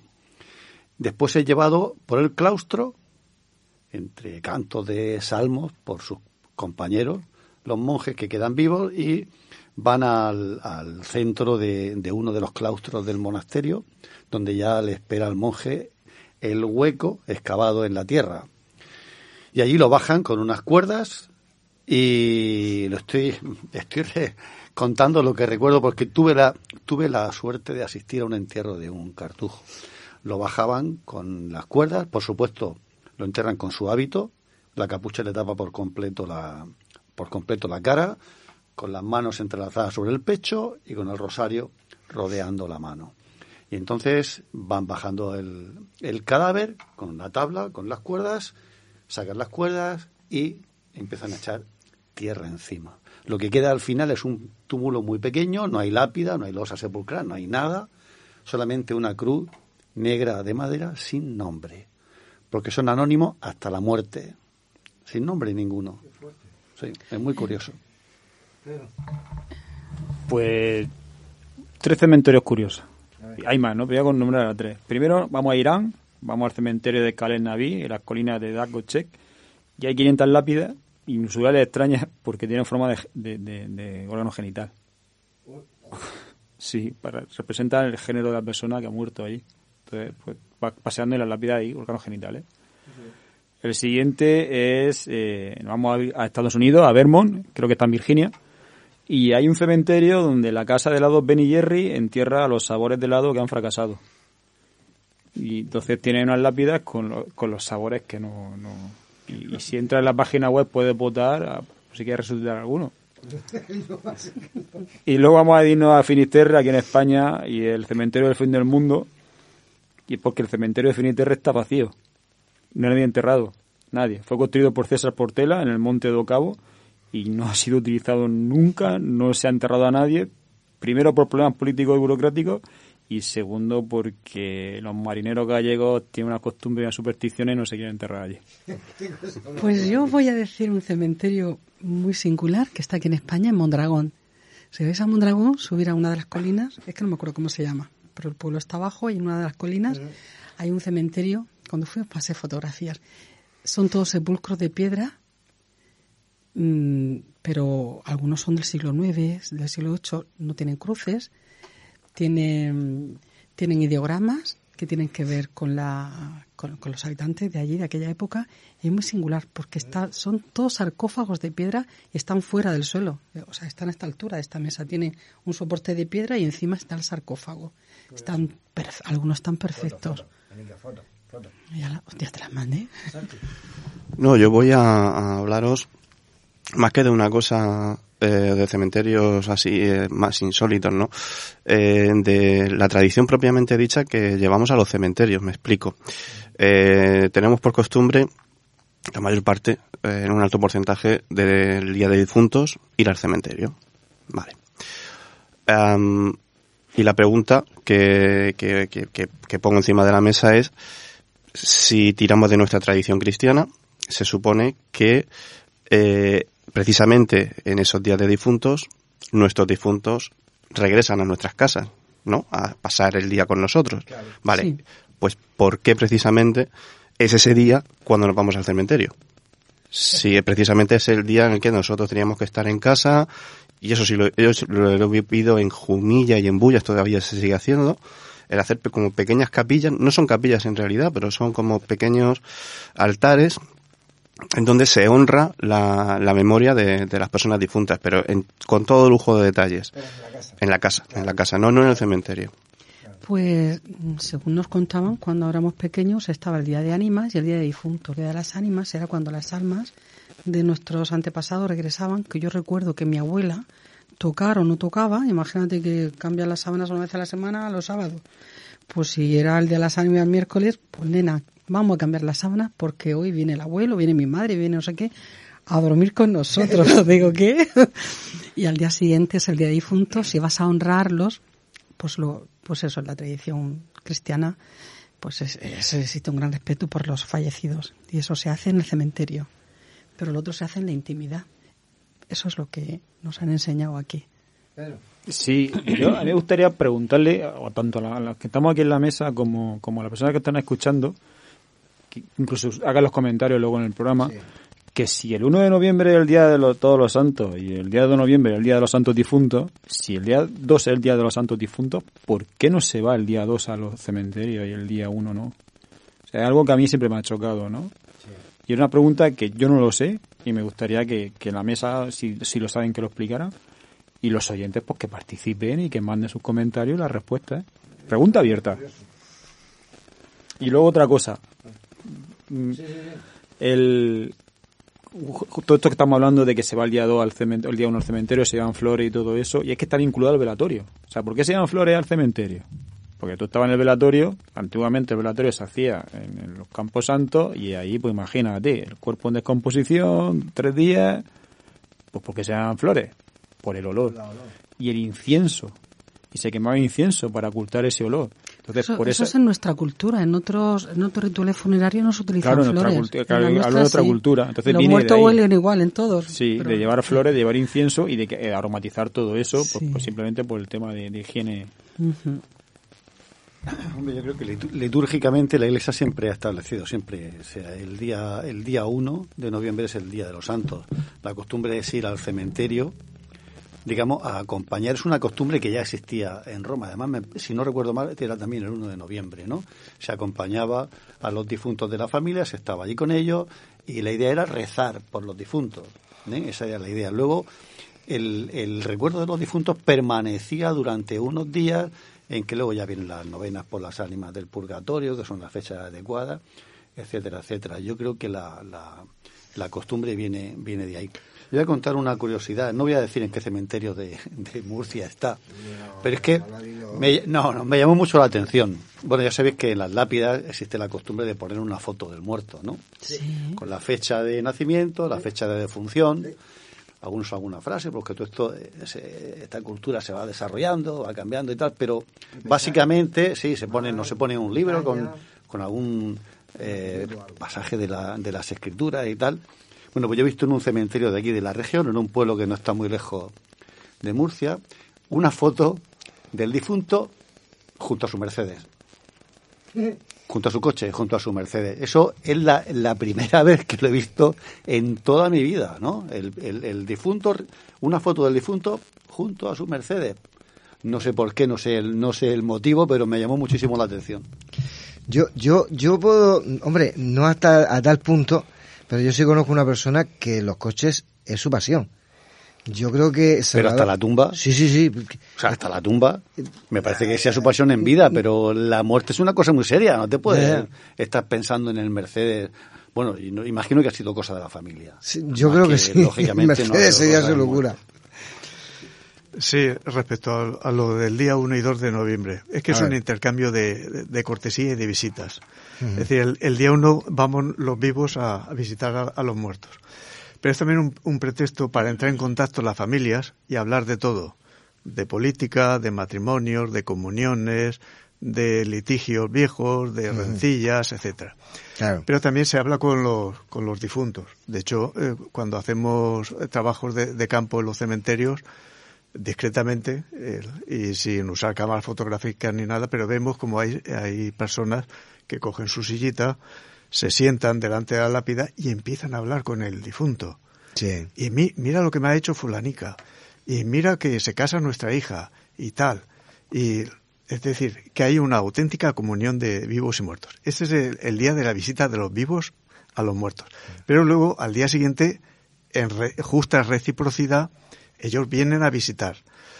Eh, bien por cortesía o bien porque vienen a demandar dos cosas fundamentalmente cumple las promesas que yo en vida no pude hacer y por eso estoy sufriendo en el purgatorio y reza por mi alma para que pase pronto al, cielo.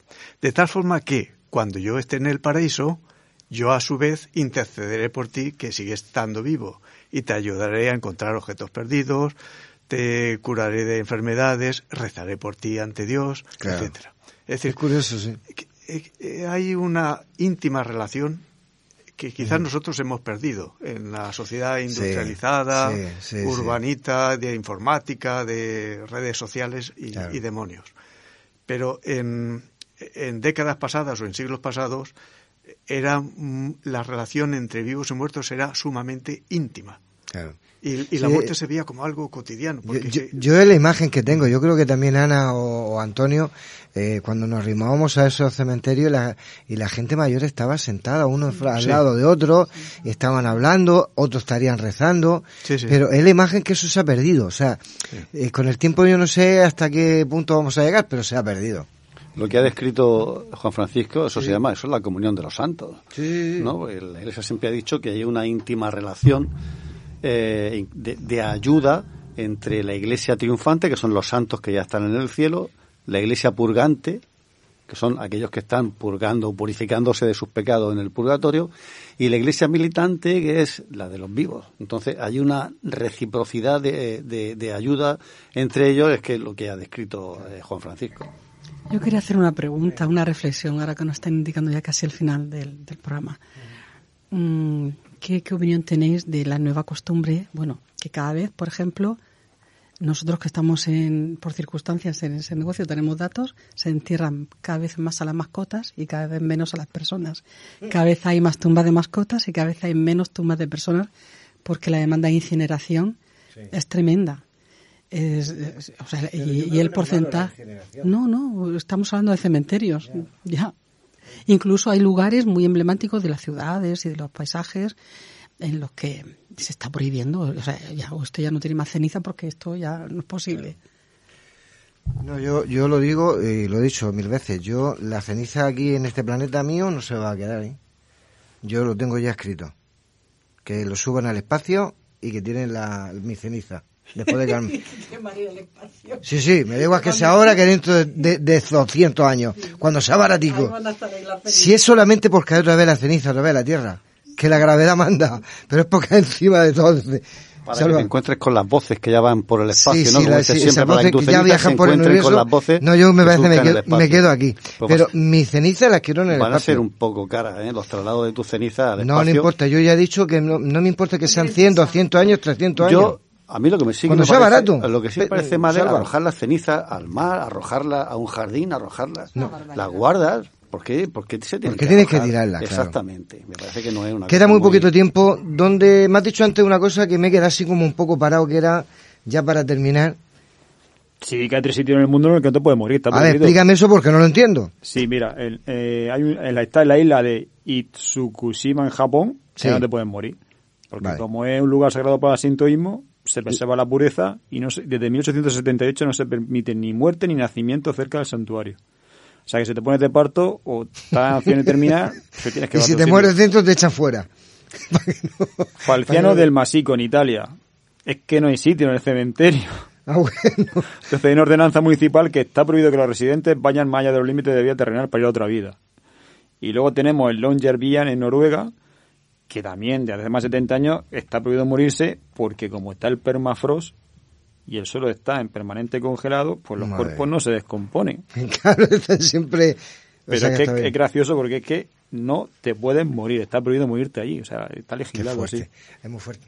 Santi, dinos dónde podemos obtener, comprar, adquirir esos, esos libros. Pues en cualquier librería. Eh, está distribuida por toda, toda la región y toda España. Eh, buscáis Cementerios Insólitos Cartagena, Cementerios Insólitos La Unión. Y si me permite, dentro de muy, muy, muy poquito, muy poquito, porque está ya en imprenta, Cementerios Insólitos Murcia. O sea, que, que, va el tercero. El tercero. Entonces, no me equivoco, esos 20.000 30.000 ya vas por ya el ya, ya me quedan menos. pues estupendo, yo creo que... Pero qué cementerio de Murcia. Ah, perdón. Ah, bueno, claro. Cierto. Ajá. Eh, de nuestro Padre Jesús en Espinardo. Ah, es que es uno de los más grandes. Claro. Es más grande por no Yo es que o estoy oyendo, o estoy oyendo que los cementerios, y para saber qué pasa con los cementerios, nada más que tienes que ir a París. ¿Y? Claro, porque tiene el cementerio es grande, pero es que luego luego tienen las catacumbas de París, que eran las antiguas minas que habían en las afueras, que ahora están en el centro, y que hay más de 6 millones de esqueletos allí y tú te mueves por los pasillos y las paredes son eh, hechas con huesos y, cráneos.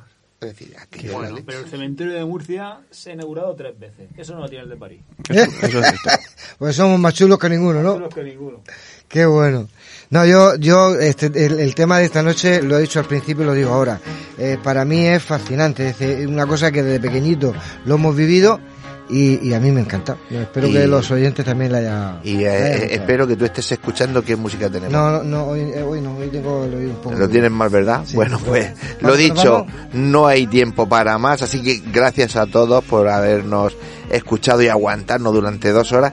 Gracias a todos nuestros contertulios por este rato tan gratificante, tan agradable y tan didáctico que nos han dado esta noche y dale que nos vamos. Pues recuerden que después de oír a todos y cada uno de los, nuestros contertulios, pues saquen ustedes sus propias conclusiones. Esta noche pocas conclusiones, porque todos opinamos lo mismo. Eh, toda la información del programa la pueden seguir por nuestro Facebook, Nemesis Radio, nuestro Twitter, arroba Nemesis Radio 1, tenemos un email, Nemesis Radio Murcia arroba gmail.com y un canal YouTube, Nemesis Radio. En todas nuestras vías de contacto podéis dejarnos vuestros mensajes con cualquier cosa que podáis contarnos.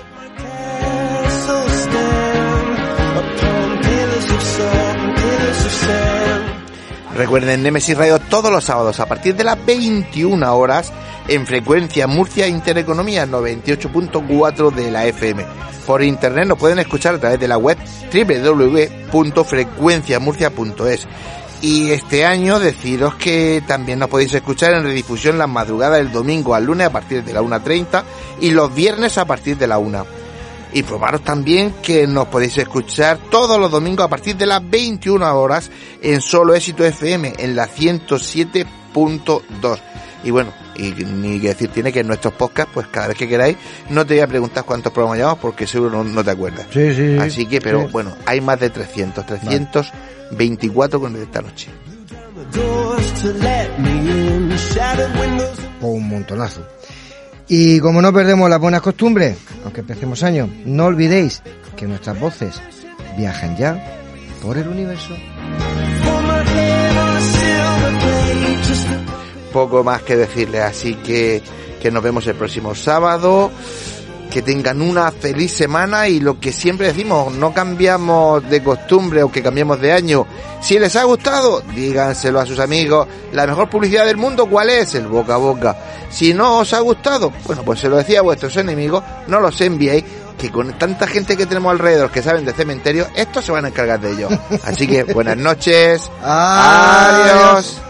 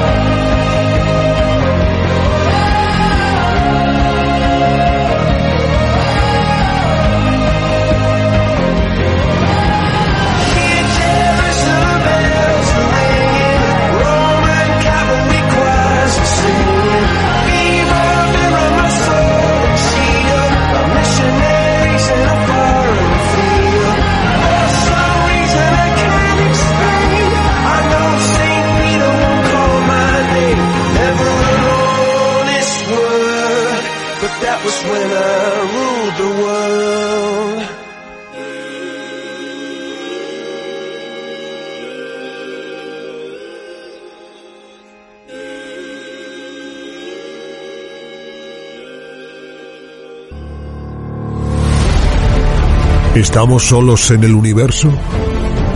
¿Quiénes son los verdaderos artífices de las pirámides?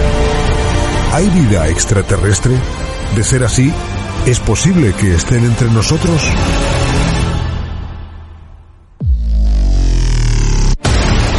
Psicofonías. Ouija. ¿Nos hablan los muertos? Némesis Radio. Viajando a lo desconocido sobrepasando el horizonte de las conciencias. Programa escrito, dirigido y presentado por Antonio Pérez y José Antonio Martínez.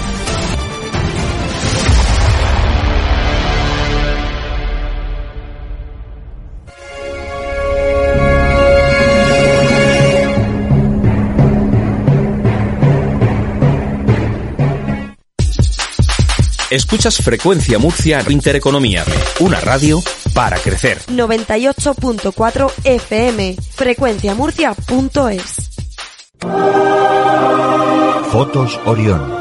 Hay momentos importantes en tu vida que no puedes dejar pasar. Inmortaliza tu evento en fotografía y vídeo con Fotos Orión. Porque las cosas especiales solo ocurren una vez. Fotos Orión. Profesionalidad y confianza calle La Gloria, número 32, frente a Antiguo Tornel, La Alberca, Murcia. Teléfono 868 94 30 13. Atraviesa por tu cuenta y riesgo la puerta cerrada que te lleva hacia un mundo oculto. ¿Quieres que investiguemos tu caso? Contacta con nosotros a través de nuestras vías de comunicación. Facebook, Gois Grupo Operativo de Investigación Sobrenatural. Canal de YouTube. Gois Investigación. Deja tu visita y suscríbete. Para más información, escribe nuestro correo goisinvestigación.gmail.com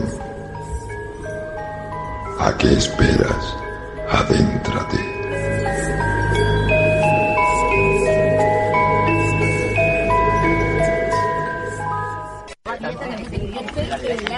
Radio. Nemesis Radio. Nemesis Radio.